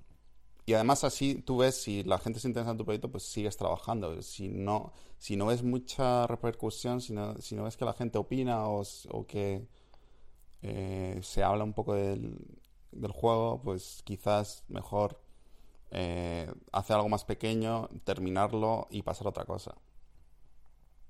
Sí, es verdad. Y una vez que estás involucrado en un proceso de este tipo, también te das cuenta de, de la importancia de la gente de marketing y de los community managers que, tanto se ven o que tan demandados están hoy en día. Eh, tanto en empresas grandes como en estudios indie, ¿no? Entiendes perfectamente por qué, este tipo de roles está tan demandado y la importancia que tienen hoy en día, claro. Y es que eh, son, digamos, roles destinados a potenciar la visibilidad del producto, que al final es clave para, para conseguir venderlo, para, simplemente para que la gente oiga hablar de tu producto. Ya no quiere decir, por supuesto, que les vaya a gustar, pero por lo menos que oigan hablar de él, que, se hagan una idea de en qué consiste o cómo se juega o cómo, pues cómo se ve, todo eso.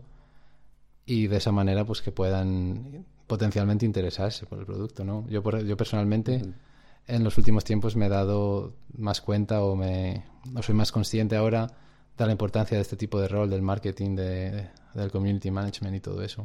Que quizás hace no sé, igual hace 10 años pues ni siquiera pensaba en eso, ¿no? Decías que qué cosas son importantes en un videojuego. Bueno, pues eh, sí, pues el arte, la programación, el sonido, el, diseño, por mm. supuesto, etcétera, etcétera. Pero quizá no reparabas tanto en, en, este otro tipo de roles que seguramente siempre hayan sido importantes, quizá no tanto community manager como la parte de marketing, pero hoy en día por la manera en que funcionan las cosas, sobre todo con, pues eso, que todo, todo es digital, todo está en Internet, hay muchísimo, muchísima actividad en las redes sociales, eh, tanto por parte de los desarrolladores como por parte de los consumidores de videojuegos. Entonces te das cuenta de la importancia que tiene, que tiene todo eso.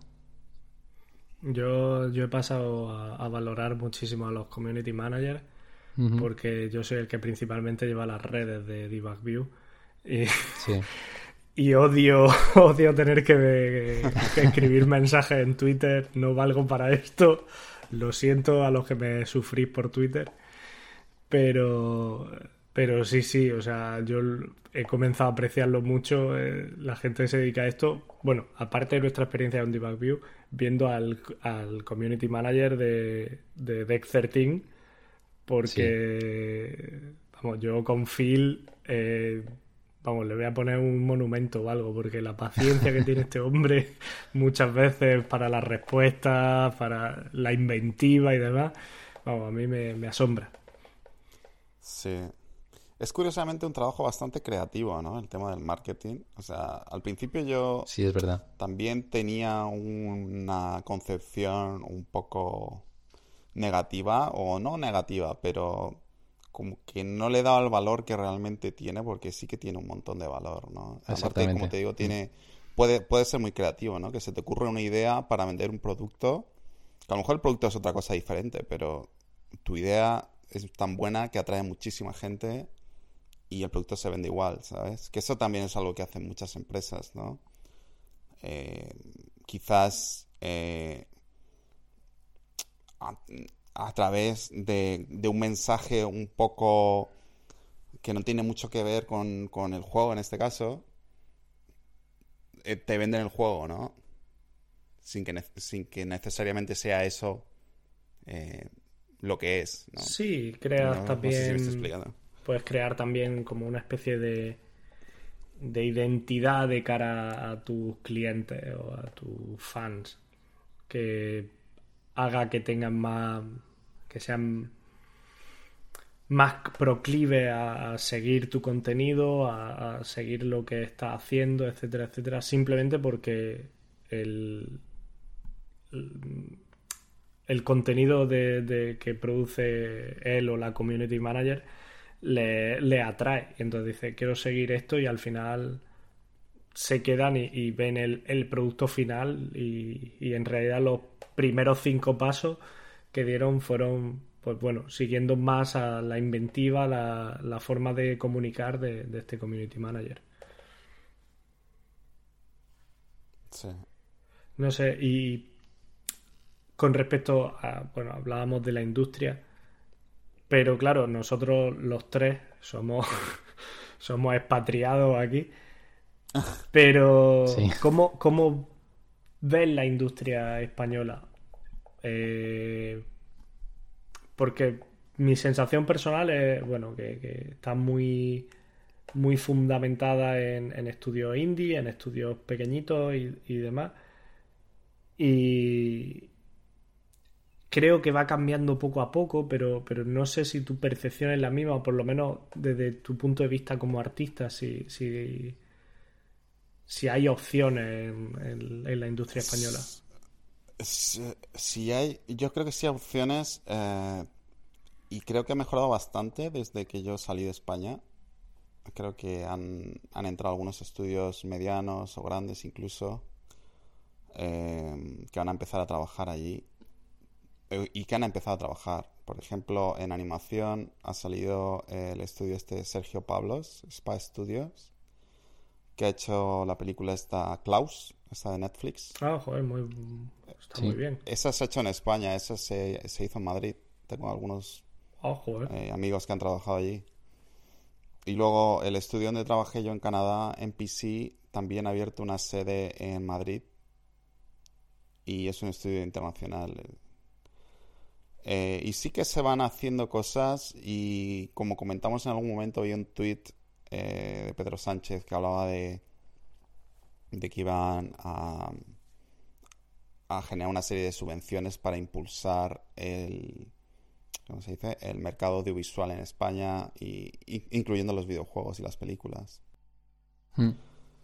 O sea, como que hay una intención, pero a veces como que parece que las cosas cuestan que arranquen, ¿no? Pero ahí van, poco a poco.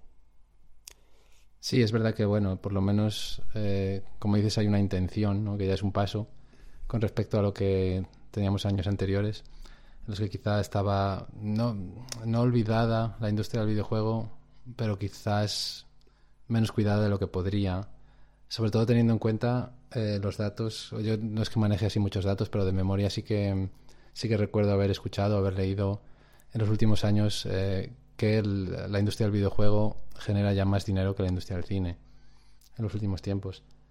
Es decir, que... ¿En España o en el mundo? En el mundo. Pero, en general. Bastante probable. Con lo cual estamos ya hablando de, de una industria de entretenimiento muy potente, ya digamos oficialmente, porque la industria del cine genera muchísimo dinero, obviamente, entonces eh, estamos hablando de todavía más dinero que la industria del cine, con lo cual creo que es, eh, o sea, que tiene su lógica el dedicar recursos, ¿no? a, a la industria del videojuego. Como dices en este caso, eh, el anuncio de Pedro Sánchez involucra a ambas industrias, pero pero el, simple hecho de que ahí esté, digamos, que los videojuegos estén entre, entre las cosas que ha, que ha dicho, pues pues ya es una buena noticia, ¿no? Por supuesto, sabemos por experiencia que este tipo de cosas, mm, en el mejor de los casos, son lentas. Otras veces ni siquiera llegan a buen puerto.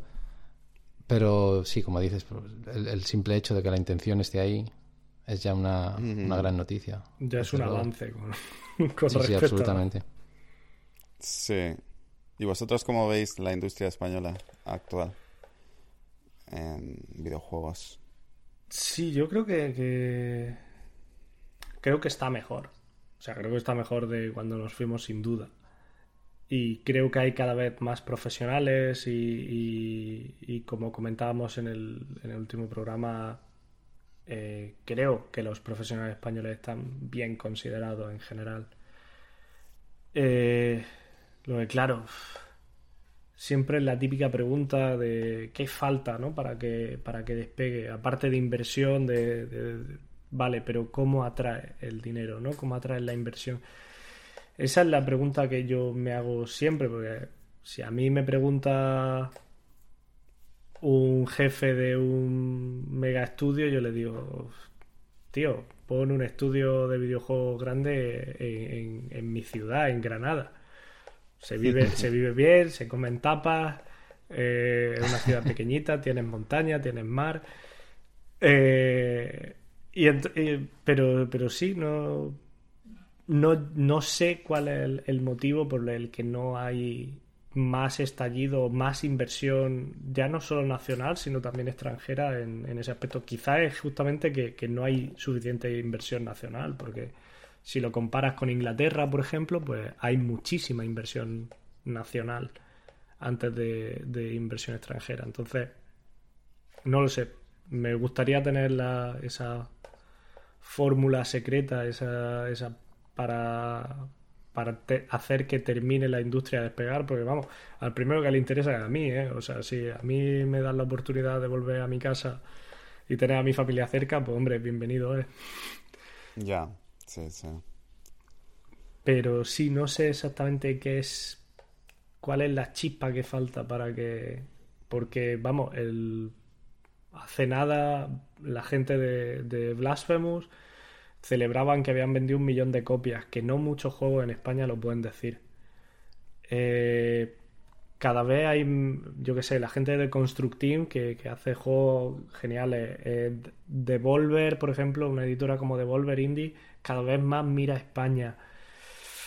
No sé, no sé qué falta, qué es esa chispa que falta para que todo explote y de repente haya una nueva edad de oro en los videojuegos españoles. Sí, también es verdad que hay mucha gente que se ha ido de España, ¿no? O sea, muchos profesionales como vosotros, como yo, hemos emigrado porque precisamente por las limitaciones que había en, en, nuestro país eh, con el tema de, o sea, porque no había casi nada hace unos años, o había muy poco y no estaba precisamente bien organizado o bien pagado tal vez en, comparación con otras empresas de Europa o de Norteamérica. Y, ahora sí que es verdad que han salido bastantes estudios que están haciendo cosas, eh, están haciendo triple A y cosas muy competitivas, ¿no? Incluso, bueno, han habido estudios antes también, eh, Mercury en Madrid, Mercury Steam. Sí, Piro también en su día. Piro en su día. Tequila Works creo que también. Bueno, Tequila sigue activo. Tequila... Hace muy buen trabajo, ¿no? Sí, sí. Sí, yo creo que todos los juegos que, publica Tequila Works tienen siempre muy buenos reviews, ¿no? Muy buenas. Sí, el último lo único que era exclusivo de Stadia y, y yo no lo he podido probar, por lo menos. El mm. Guild, creo que Y siempre suelen ser cosas bastante arriesgadas, bastante creativas, que no son otro shooter o otro más de lo mismo. Siempre suelen ser propuestas más arriesgadas. O sea, más un poco con un carácter más indie, quizás. Sí, Rime a mí, por ejemplo, me parece maravilloso y. Mm. Y. Y Deadlight es. Sí. Sí, Deadlight eh, es otro juego que yo disfruté como un enano. O sea, sí, sí. Lo tenemos, yo que sé. Ubi en Barcelona. Smilegate, como, como tuvimos a Leti aquí. Sí. Eh, también en Barcelona. Pero sí, nos cuesta poquito. En Barcelona hay cosillas, ¿no? Sí, en, Madrid también. Creo que EA Yo creo que Barcelona es un poquillo más. Más hub. más tiempo. Sí, puede ser. Que, que comenten que comenten los oyentes de Barcelona y de Madrid y que se peleen a ver quién es, más representativo. Pero bueno, al final lo importante es sumar, ¿no? Que todo suma. Sí, sí, sí. Sea en una ciudad o en otra. Pues bueno, lo importante es que, se, que esto se vaya potenciando, que vaya creciendo, que haya más gente, digamos, dispuesta a emprender también, eh, nuevas empresas o, digamos, a, que tengan menos trabas la gente para, para emprender, que se puedan arriesgar un poco más y que esto vaya creciendo, ¿no? Es lo único que podemos desear. Sí, sí, la verdad es que molaría ver una mejora general. Y Tú, Dani, tú que, si no he entendido mal, tú trabajaste en Argentina un tiempo, ¿no? Yo trabajé un año en Argentina, sí, en la película de Campanella. Sí, entonces te quería preguntar si tienes, porque claro, eh, estábamos hablando de España y tal, pero seguramente hay otro hispanohablante. Desde aquí quiero recordar que cualquier hispanohablante es bienvenido a este podcast y si nos podéis dar más información desde Latinoamérica o incluso si eres, no sé, ruso, pero hablas perfectamente castellano, queremos escuchar también tu opinión y, cómo, qué ocurre en tu país. Eh. Y entonces quería preguntarte un poco Mm, si tenía algún conocimiento de cómo, era la industria argentina o, Pues no demasiado, mm, pero lo que, por lo que pude ver allí, eh, tienen muchísimos estudios eh, pequeños que trabajan con contratos para, otros estudios en, en, Europa o en Norteamérica. ¿Entiendes? O sea, eh, sí, para outsourcing, por ejemplo, ¿no? Outsourcing, claro, tiene mucho outsourcing en videojuegos y tienen también muchísimo nivel, tengo que decir, que eh, artísticamente y técnicamente, imagino, son tienen muchísimo nivel y, crean cosas muy originales también. Pero como te digo, tampoco pude indagar demasiado. Solamente estuve un año allí. Claro, claro. Y la gente hablaba de los estudios, pero no, no recuerdo mucho. Eh, Estudio de animaciones, eh, estudios de animación habían y de publicidad bastantes. Sí, argentinos en publicidad son bastante cracks a nivel global. Sí, tienen, tienen esa reputación, ¿no? Tienen... sí, pero, pero bueno, lo mismo. Cualquier oyente que nos escuche desde Latinoamérica, eh, vuestras opiniones, vuestra información, porque nosotros no la tenemos, por favor comunicadla y así todos aprendemos un poco. O sea que todo comentario es bienvenido. Siempre, siempre, por supuesto. Vale, pues eh, después de hablar un ratillo de la industria, vamos a pasar a, contar anécdotas y batallitas. Eh, ¿Tienes alguna para nosotros hoy, Litos? Pues sí, sí, sí. Hoy ya sabes que a mí las batallitas me encantan. lo sé, lo sé. Y hoy os traigo una de mis favoritas.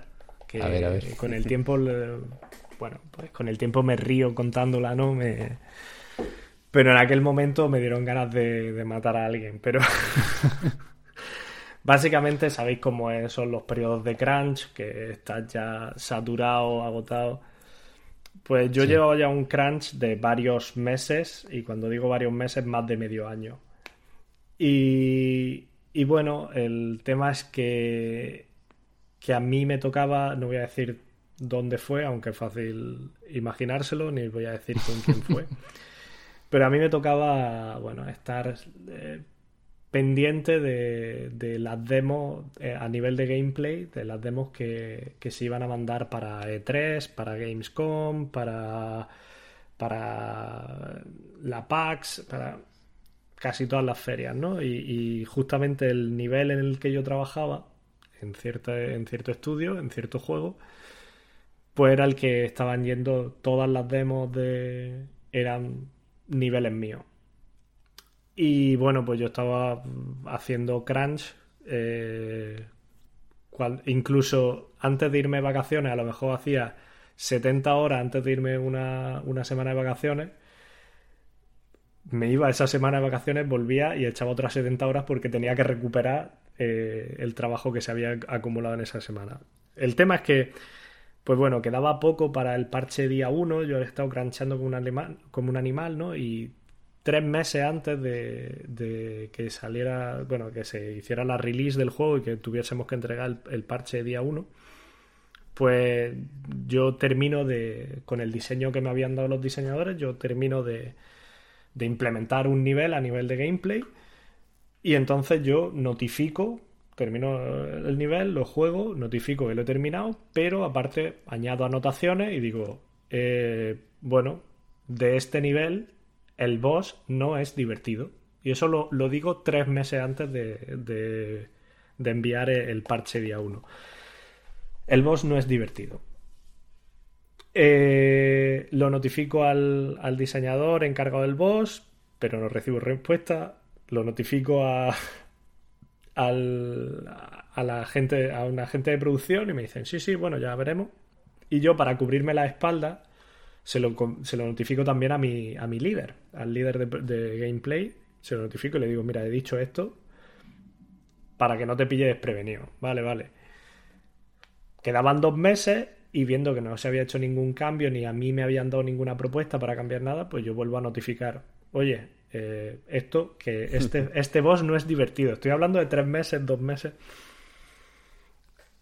Un mes igual y cuando... Y yo ya, claro, cuando ya estamos llegando al momento de, de la release, yo estaba con cualquier cosa que fuese surgiendo, menos con ese nivel y menos con ese boss. Yo para mí ese boss ya se había aprobado, ya... Y llega el, jefe de diseño del juego a cinco días antes de, de, enviar el parche día uno y me dice, oye, que, el jefe que no es divertido. Y yo, en ese momento me dieron ganas de, no sé, de, darle un ladrillazo en la cabeza, algo así. Y le dije, sí, llevo diciéndolo tres meses, pero no pasa nada. Y me dice, no, no, esto hay que arreglarlo. Y digo, pues mira, yo ahora mismo ya estoy liado, lo he dicho mil veces, no me había hecho caso, yo estoy liado con mil cosas. Él va a hablar con mi jefe, mi jefe estaba notificado y le dice, mira, os lo ha dicho, pero ahora él está con otra cosa y no va, no se va a sobrecargar más de trabajo.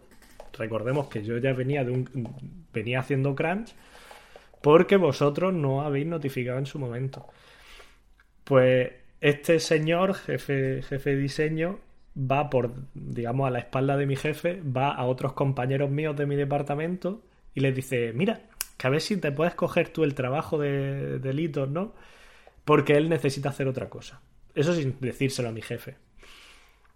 Y claro, mis compañeros, eh, pues siempre siempre os digo, en, el desarrollo de videojuegos todos somos un equipo, ¿no? Y si te necesitan para otra cosa, pues la gente normalmente, sí, bueno, dame, dámelo, ya me cubrirá él en otro momento, ¿no? Yo no sabía nada. Y de repente me, me llega este hombre y me dice, mira, que lo hemos solucionado, que yo le he dado tu trabajo a otro y tú vas a hacer lo que yo quiera. Y yo ya con un cabreo monumental digo, bueno, ya está, muy bien, vamos a arreglar el puñetero jefe este. Y dice, muy bien, muy bien, pues la tal, no sé qué. Le dije, no, no, no, no, no. Lo vamos a arreglar, pero tú te sientas aquí al lado conmigo, con una libretita, y vamos, paso a paso, diciendo qué es lo que queremos cambiar. Pues estamos ahí. Eso ya serían las 10 de la noche. En una libretita él va diciendo, pues en esta fase hace esto, vale, miente. Y bueno, por suerte yo había eh, había mm, encapsulado todo bastante y, entonces, pues bueno, era, medianamente fácil cambiar, cambiar las fases del jefe para hacerlo de otra forma, ¿no? Mm. Y pues esto ya mm, me dice, bueno, ¿lo tienes? Y digo, y digo, sí, sí, creo que lo voy haciendo, tal, no sé qué cuánto. Vale, vale, y digo, sí, sí, pero tú quédate aquí porque tú vas a probarlo antes de que yo tal, tú lo vas a probar y me vas a dar. Digo, no me voy a quedar yo aquí por la noche. Te vas a quedar tú aquí conmigo. Si, tú, si yo cambio las cosas, si yo tengo que cambiar las cosas porque tú lo has dicho, tú te quedas aquí conmigo. Sí, sí, sí, sí, sí. En esto que estamos probando, tal, no sé qué. Estamos mirando, yo sigo haciendo mis cosas y me dice, bueno, un segundito, ¿eh? Que ahora vengo. Digo, vale, vale. Y en esta empresa, esto que, que trabajamos todos en un... Eh, distintos niveles, ¿no? Pero todos en una misma habitación grande, ¿no? Sí. Con separadores. Y esto que lo veo a lo lejos con su mochila yéndose a la puerta de la calle, yéndose, y eso sería la. Pues te puedo decir que sería pasar las once y media, porque se iba uno de los últimos trenes. Que es también un tren que tenía que coger yo, si no tenía que esperar otra hora. Sí. Y entonces dije, ¿cómo? No, no, no pues yo me voy. Yo lo tenía ya más o menos hecho, tenía confianza en mi código y digo, va, pues yo me voy también, vamos, que tú te vas, yo también. Y claro, lo que pasa es que los dos coincidíamos en la estación, en el mismo andén. Entonces el hombre me ve, me ve de lejos, tal, no me dice nada, nos montamos, yo ya me vi a mi casa, eran... Yo iba a llegar a mi casa a las doce y media, estaba reventado. Bueno, al día siguiente cuando vuelvo, llego a, las 9 de la mañana allí a la oficina, entro Y cuando yo estoy entrando, llegando a mi puesto, este hombre suelta así como en voz alta, pues no llego yo ayer yéndome a mi casa pensando, ay, pobre Carlos, que, que se va a tener que quedar aquí hasta tarde trabajando, no sé qué. Pues no lo veo dos segundos después en la estación y entonces me giré hacia él y le dije muy serio, por supuesto que sí. Si tú me haces cambiar una cosa cinco días antes de la release y tú te vas, yo me voy también. Si a ti no te importa cómo quede, a mí tampoco. Y se quedó, claro, se quedó callado delante. Además, él lo había dicho como en voz alta para que todo el mundo mirase y no sé, que a mí me diera vergüenza. Y dije, no, no, te estás equivocando, amigo. Así que, sí, sí, ese. Ahora lo cuento, con... me hace mucha gracia, ¿no? Pero, pero en aquel momento, vamos, me dieron ganas de, de estamparle una silla en la cabeza. ya ves, el tema de los cambios de, de último momento, ¿no? Sí, además eso, te, que te he estado avisando y de repente me lo cambias todo y es como, no, ahora ya no me lo haces, tronco. Pero bueno. ¿Y tú, Daniel, tienes alguna anécdota que quieras compartir con nosotros? Puede ser, puede ser de este tipo o puede ser más divertida, más emotiva. A mí me ha pasado alguna vez que hay jefes que están eh, por encima tuyo y que mm. son dos a lo mejor, que están en dos departamentos diferentes. Sí. Y que se contradicen. Uf. ¿Nunca se ha pasado algo así? Uf, sí, eso es muy se contradicen y la información que te dan eh, que te da uno es siempre contraria a la que te da el otro. Entonces es como, bueno, mira, arreglar vosotros vuestros problemas primero. Sí, te sientes un poco como, como el niño de una pareja separada. sí, algo así, ¿no? Sí, la comunicación. la comunicación. Me ha tocado alguna vez vivir es bastante incómodo porque tú estás ahí como, bueno, no sé, mira, qué decirte. Este me ha dicho una cosa, tú me estás diciendo otra. Mm. Hablarlo entre vosotros. Sí, poneros de acuerdo primero. Sí, la, comunicación es una cosa también súper, súper complicada. Eso creo que todos los que, los que hemos trabajado en equipos o trabajamos en equipos, eh, incluso en pequeños grupos, incluso hablando el mismo idioma y todo, muchas veces eh, la comunicación es muy, muy complicada y es clave además para, para la productividad. Porque claro, algo que parece tan, tan sencillo, tan nimio, quizá tan sí, que, no parece tan importante así a priori, quizás hay que pensar que un malentendido puede originar horas de trabajo que después van a estar perdidas. Pues, ah, vale, pensé que tenía que hacer esto y he hecho esto, pero no, tenía que hacer esto otro, ¿no? Entonces es siempre, siempre muy importante eh, trabajar en la comunicación, asegurarse de que si tienes, por ejemplo, un briefing, entiendes bien lo que, lo que se necesita de ti y que si tienes dudas que siempre preguntes, que no te quedes con digamos con las dudas o con las inseguridades, sino que siempre siempre es mejor preguntar y asegurarse que pues que quedarte con dudas y al final entender mal, porque al final todo eso es, es trabajo perdido. Y también eh, pues cuando tú comunicas cosas hacia los demás, pues también intentar intentar expresarte de la manera más clara posible y más sencilla y más directa. Siempre, por supuesto, cuidando las, las maneras sobre todo cuando se trata, de, por ejemplo, de dar feedback sobre algo, que eso también es algo que comentamos eh, con Leti en el segundo episodio, todo el tema este del, feedback y de pues, tener la delicadeza suficiente, pero a, a su vez también la, la eficiencia de comunicar lo que quieres comunicar de manera precisa. Eh, y eso asegurándote de que también se entienden y planteando, digamos, facilitando que se te hagan preguntas o intentando explicar todo de la manera más detallada posible. Pero sí, la comunicación en general es, es un tema muy muy complicado, muchísimo más de lo que de lo que puede parecer. Y sobre todo, por supuesto, cuanto eh, cuanto más jerarquizado está todo, cuanto cuantos más nodos de comunicación digamos hay, pues más se complica, está claro. Sí. Sí, yo recuerdo que en, bueno, para eso está en Canadá había eh, la figura de los productores, ¿no? Mm. Las empresas donde trabajaba allí siempre habían coordinadores, productores, un montón de gente que se encargaba solamente de filtrar la, la, información, de tomar notas de lo que se había dicho en, una, en un daily, ¿sabes? En una sesión de, de feedback. Y entonces estaba todo por escrito. Pero claro, siempre da lugar también al error humano de que a lo mejor, algún malentendido, a lo mejor la gente que se dedica a producción no son precisamente eh, artistas o técnicos Entonces, a veces tomaban las notas no precisamente con, la mejor claridad posible, ¿no? Entonces, podía llegar a confundir un poco más el asunto. Sí, eso siempre pasa. Además, mucha de esa gente también es, eh, a lo mejor, son becarios o son gente que no tiene mucha experiencia en la industria mm. y, no entienden exactamente de, lo que se está hablando, ¿no? Sí, que también es algo, eh, bueno, para empezar, decir también que, el, que la figura del productor es clave en el desarrollo de juegos, sobre todo en empresas de, de, un tamaño considerable. Em, pero sí, eh, yo creo que los productores, por supuesto, están especializados en producción. Entonces, eh, una de las tareas, una de las características de su rol es eh, estar al corriente de las cosas que se hacen en los diferentes departamentos. Entonces, claro, no se les puede exigir que sepan tanto de algo, de unas tareas concretas, como el especialista que va a realizar esas tareas, pero sí que tienen que tener nociones de todo ello y las tienen, claro. Pero aparte sí, la figura del productor de videojuegos es bastante. Eh, o sea, conoce bastante todos los ámbitos. Yo me estaba refiriendo más a la figura del coordinador de las películas. Eh, ¿Sabes? Hay una serie de coordinadores que son gente que va. Mm, que controla la comunicación entre diferentes departamentos, pero que a lo mejor no saben mucho de cosas técnicas o de cosas artísticas. Sí. Entonces ahí puede haber, puede dar lugar a confusión, ¿no?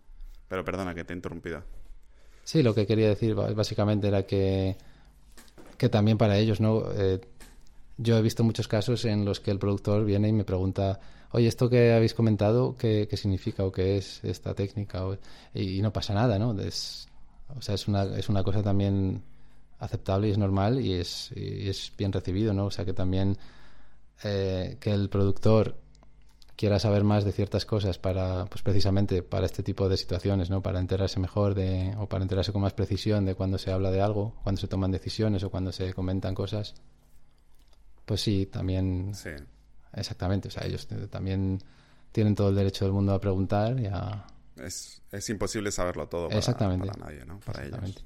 Al final, el que más sabe de algo específico es el especialista que se sienta ahí todo el día a tratar con ello, ¿no?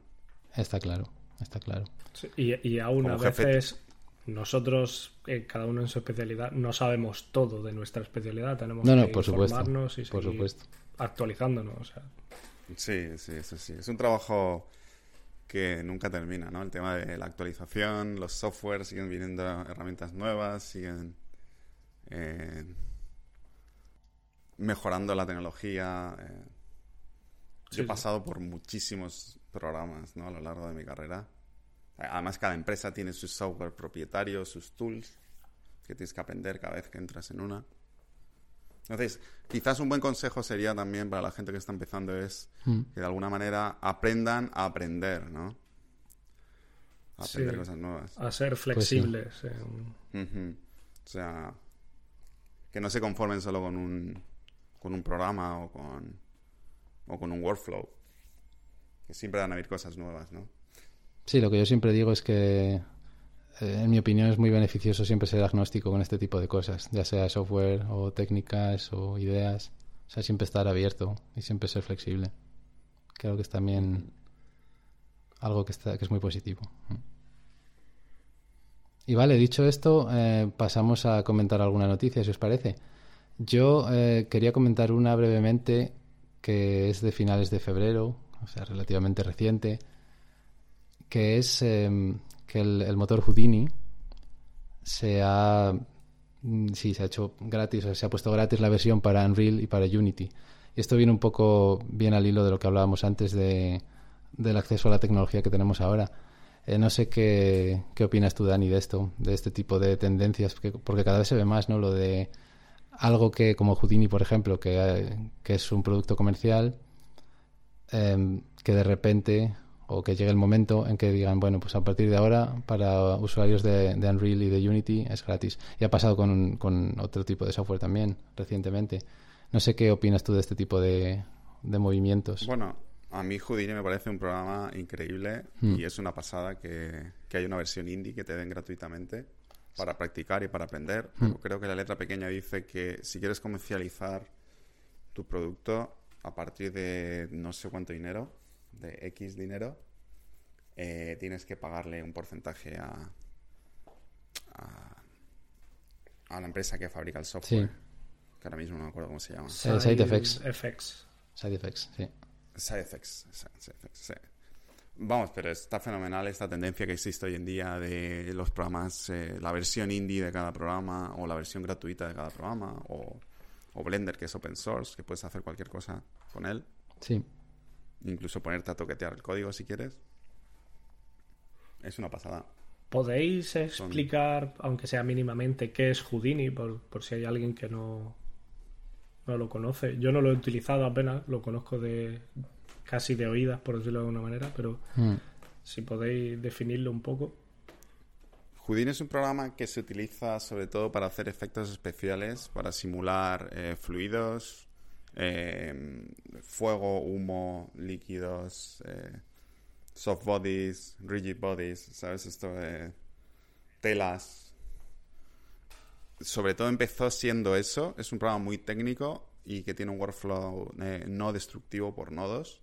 O sea, puedes ir añadiendo nodos a una, eh, a una estructura y luego quitarlos. O sea, a diferencia de otros programas que vas poniendo cosas encima y se van uniendo unas a las otras, aquí esto es, de alguna manera puedes ir retocarlo a posteriori sin romper todo lo que has hecho.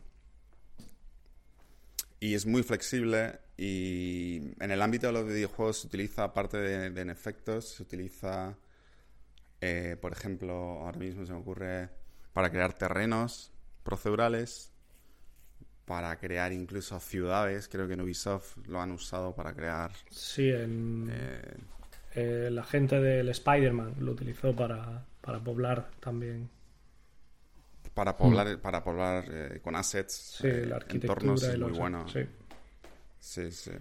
Sí, tiene, tiene muchísimas aplicaciones hoy, en día. Es un software bastante caro si lo utilizas profesionalmente. Yo me acuerdo que las licencias en los estudios donde he trabajado, las licencias profesionales estaban súper limitadas y las alquilaban por tres meses a lo mejor. Sí, efectivamente. Yo, yo he visto utilizar el Houdini para, para la generación algorítmica de contenido, básicamente, porque tú tienes la opción, pues como ha dicho Dani, con este sistema de nodos, tú puedes eh, incrustar ahí scripts, digamos, y, y con ello... Exactamente, y con ello generar eh, todo tipo de contenido que te puedas imaginar para, para juegos, pues lo que, habéis, lo que habéis comentado, ¿no? Pues por ejemplo ciudades o vegetación, cualquier cosa de ese tipo eh, pues eh, tú puedes programar tus algoritmos y, generar contenido de manera automática. Mm. Básicamente, sí, un, programa impresionante. Muy, muy potente. Hay un, de hecho, hay un kit, hay un starter kit que se llama eh, Game Jam o algo así, mm. si lo buscáis en Google. Está en la página oficial de ellos.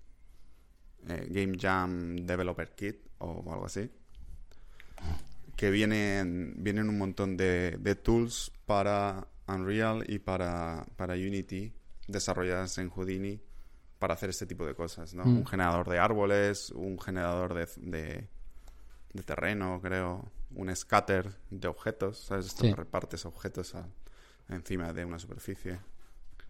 Sí, es decir, que además hay una comunidad eh, donde tú puedes eh, también exponer tus, tus nodos, ¿no? Tus eh, scripts y demás para que otras personas puedan utilizarlos. Sí. Mm. Vale, ¿alguna noticia que queráis comentar? Bueno, yo la noticia que quería comentar ya la hemos comentado antes mm. respecto a lo de las eh, sí, en la... subvenciones en Cuando hablamos de la industria. Mm. Sí, lo voy a... Que bueno, que no es una noticia, es más que nada un anuncio. todavía no ha pasado nada, pero por lo menos está la, la intención, como hablábamos. Sí, es un... Estoy leyendo ahora mismo el Twitter. Eh, eh, el tweet que dice que es un plan de impulso al sector audiovisual y, la plataforma se llamará Spain Audiovisual Hub. Hashtag, ¿no? Sí, prácticamente. Así que, qué bueno.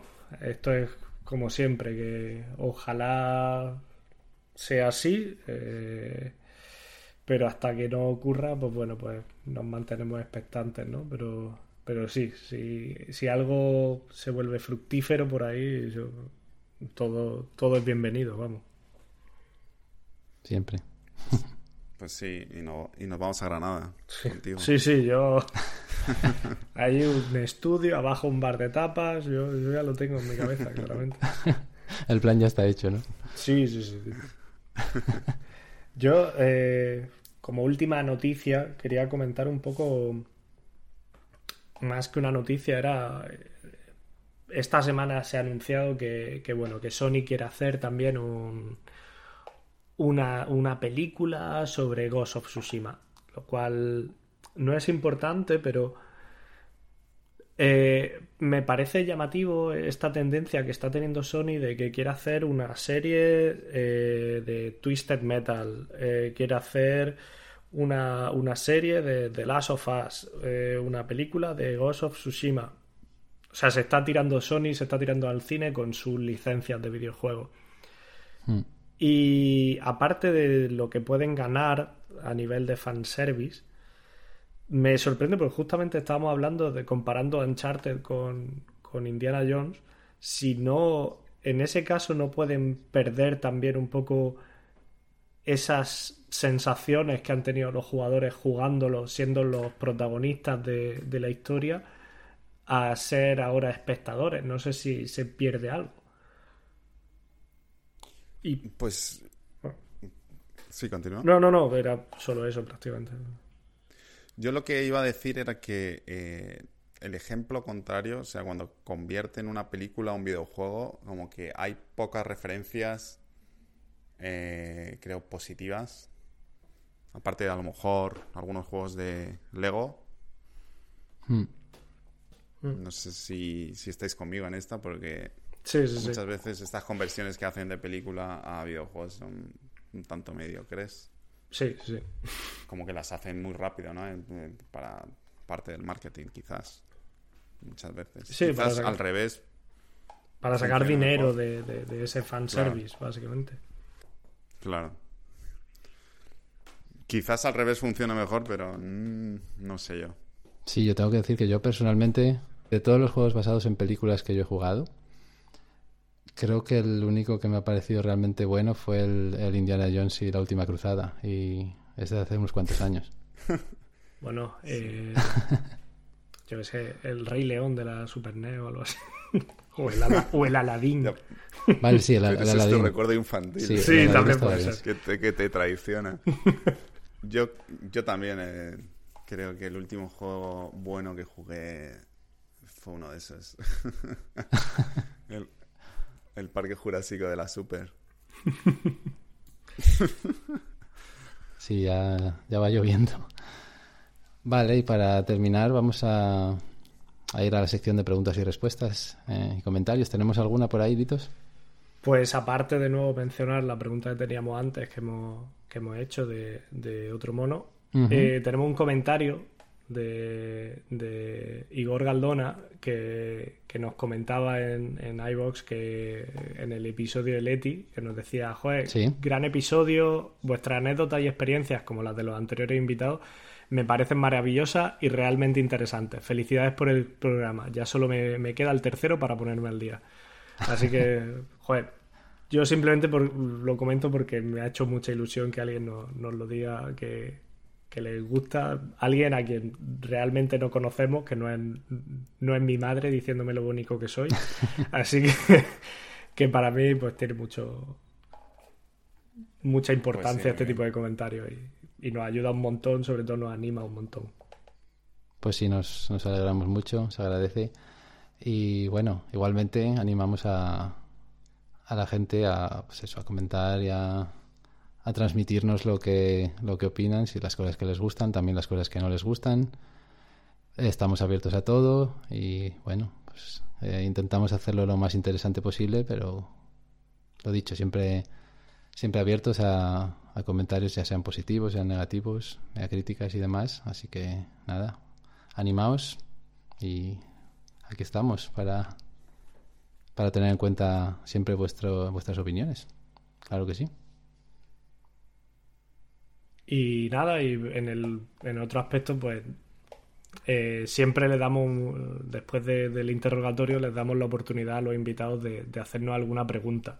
Así que, Dani, ¿tienes alguna pregunta para nosotros? Em, a ver, déjame pensar. Que no sea difícil. Que no sea muy difícil. es un poco tarde para preguntas difíciles.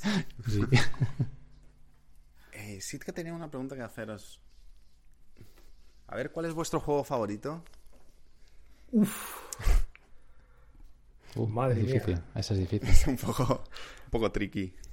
Ha tocado en hueso, ha tocado en hueso. Hombre, yo, eh, yo, tengo muchísimos, pero uno que me... Si pudieras elegir un juego. Voy a decir uno que me marcó mucho en su momento. Que quizás es mucho decir que sea el mejor al que he jugado o algo así, pero sí que recuerdo que me, que me dejó mucha huella, que fue el Mafia, el primer Mafia. Porque fue la primera vez que, mm, eh, que digamos, experimenté eh, la sensación de como de vivir una buena historia, una historia que me marcó, como pasa lo que comentabas tú, Dani, antes de cuando ves una buena película, ¿no? que después te quedas pensando en ello y todo eso. Me pasó eso con aquel juego y además de eso, me pareció que tenía un buen gameplay, que me, pareció un juego como juego, como mecánicas y todo eso, me pareció divertido, me pareció muy bueno. Y además lo otro también, la parte de, historia y narrativa y demás, eh, me pareció muy bueno y me marcó mucho. Entonces eh, fue como la primera vez eh, que vi en un juego todo eso, digamos, conjugado, todo junto, ¿no? Y sí que recuerdo que ese primer Mafia me marcó mucho. quizá, quizás es demasiado decir que es mi juego favorito de todos los tiempos, pero sí que tengo ahí un... Le tengo un cariño especial, tengo un recuerdo especial de, ese primer Mafia. Y de hecho, recientemente jugué el, este remake que hicieron. Y claro, ya no es la misma sensación que, en su día, ¿no? Porque han pasado casi 20 años. Pero bueno, aún así lo disfruté un montón y me evocó muchos recuerdos de, entonces. Así que sí, por citar uno diría el, primer Mafia. Muy, muy especial para mí. Muy bien. O sea, igual podría a lo mejor haber limitado un poco la pregunta a juego de hace de hace un par de años que has jugado, que hayas jugado, que te eh, si es, juego favorito de, aquí hace dos años. Si es más reciente, eh, diría Horizon Zero Dawn. Me pareció muy redondo, muy bueno. Gameplay muy muy bueno, una historia muy interesante, también muy redondo, sí, el, diría el Horizon. Me gustó mucho. Hostia, yo me añadiría Horizon. Mira que, no es el juego favorito de mucha gente, pero tú lo sabes que además yo te lo dije que a mí me encantó. Sí. Em, pero por no decir Horizon, voy a buscar otro que me haya buscado. Estoy haciendo el girito de cabeza para ver, para ver la colección. A ver. Ah. Mm, mm que tenía ya pensada la respuesta. A ver, mientras me tomo tiempo para pensar, diré que, así de los que más me han marcado, eh, diré Halo, pero Halo 2. Porque además lo, lo, escuché con audio latino y entonces ya solo me lo puedo imaginar con audio latino. Y, y estoy viendo así en mi colección de juegos alguno que diga, Buah, mm, que jugara en los últimos años. ah, mira, mm, bueno, tiene más de dos años, pero... Bueno, creo que el Horizon también, ¿eh? Yo he hecho trampas, o sea que... Sí, es verdad, es verdad. Horizon tiene... Aproximadamente, tampoco tiene que ser... Bueno, pues... Igual lo que primero que se te venga a la cabeza, ¿sabes? Porque hay tantos juegos, es difícil elegir un favorito. No voy a decir Horizon porque Arturo lo ha dicho pero, pues nada, voy a decir que a mí me gustó mucho, aparte de Halo, Spec Ops The Line. Me gustó mucho, mucho. Me parece que a nivel narrativo de... Spec Ops era este juego de, de Jagger, de Jagger, Sí. Que era un poco una adaptación de del el libro en el que se basa eh, Apocalypse Now. Pero en vez de ser como en, como en, la, en Vietnam, pues ocurre, digamos, en, Medio Oriente. Bueno, no, en, la península arábiga. Y, y tiene un girito final que te, rompe un poco por dentro. Y a mí me gustó mucho, mucho. A nivel narrativo este juego, sí, sí. Bueno, ya que estamos tú, Dani, ¿cuál dirías? Ah, de los últimos tiempos, como lo tengo además bastante reciente, lo he jugado hace poco, voy a decir uno que ya he comentado hoy mismo, el Inside. Oh, Inside es bastante sorprendente para ser un juego indie y muy pulido. El sonido, la estética, la jugabilidad y un final también bastante sí, sí, sí. inesperado. Entonces... Los dos juegos de esta gente, Inside y Limbo, son muy grandes. Sí. Limbo está bien porque sentó precedentes, ¿no? Sí. Se quedaron con ese estilo. Creo que ahora van a hacer algo más 3D. Sí, creo recordar. No recuerdo cuál es el, proyecto que tiene ahora, pero sí que me suena algo que era. Creo que un amigo me comentó que iban, que iban a. que había oído hablar de ellos, o sea, en una entrevista y que querían hacer algo un poco más tridimensional, que ya se habían cansado de, del side scrolling. Mm. Pero vamos, sí, ese juego está muy pulido.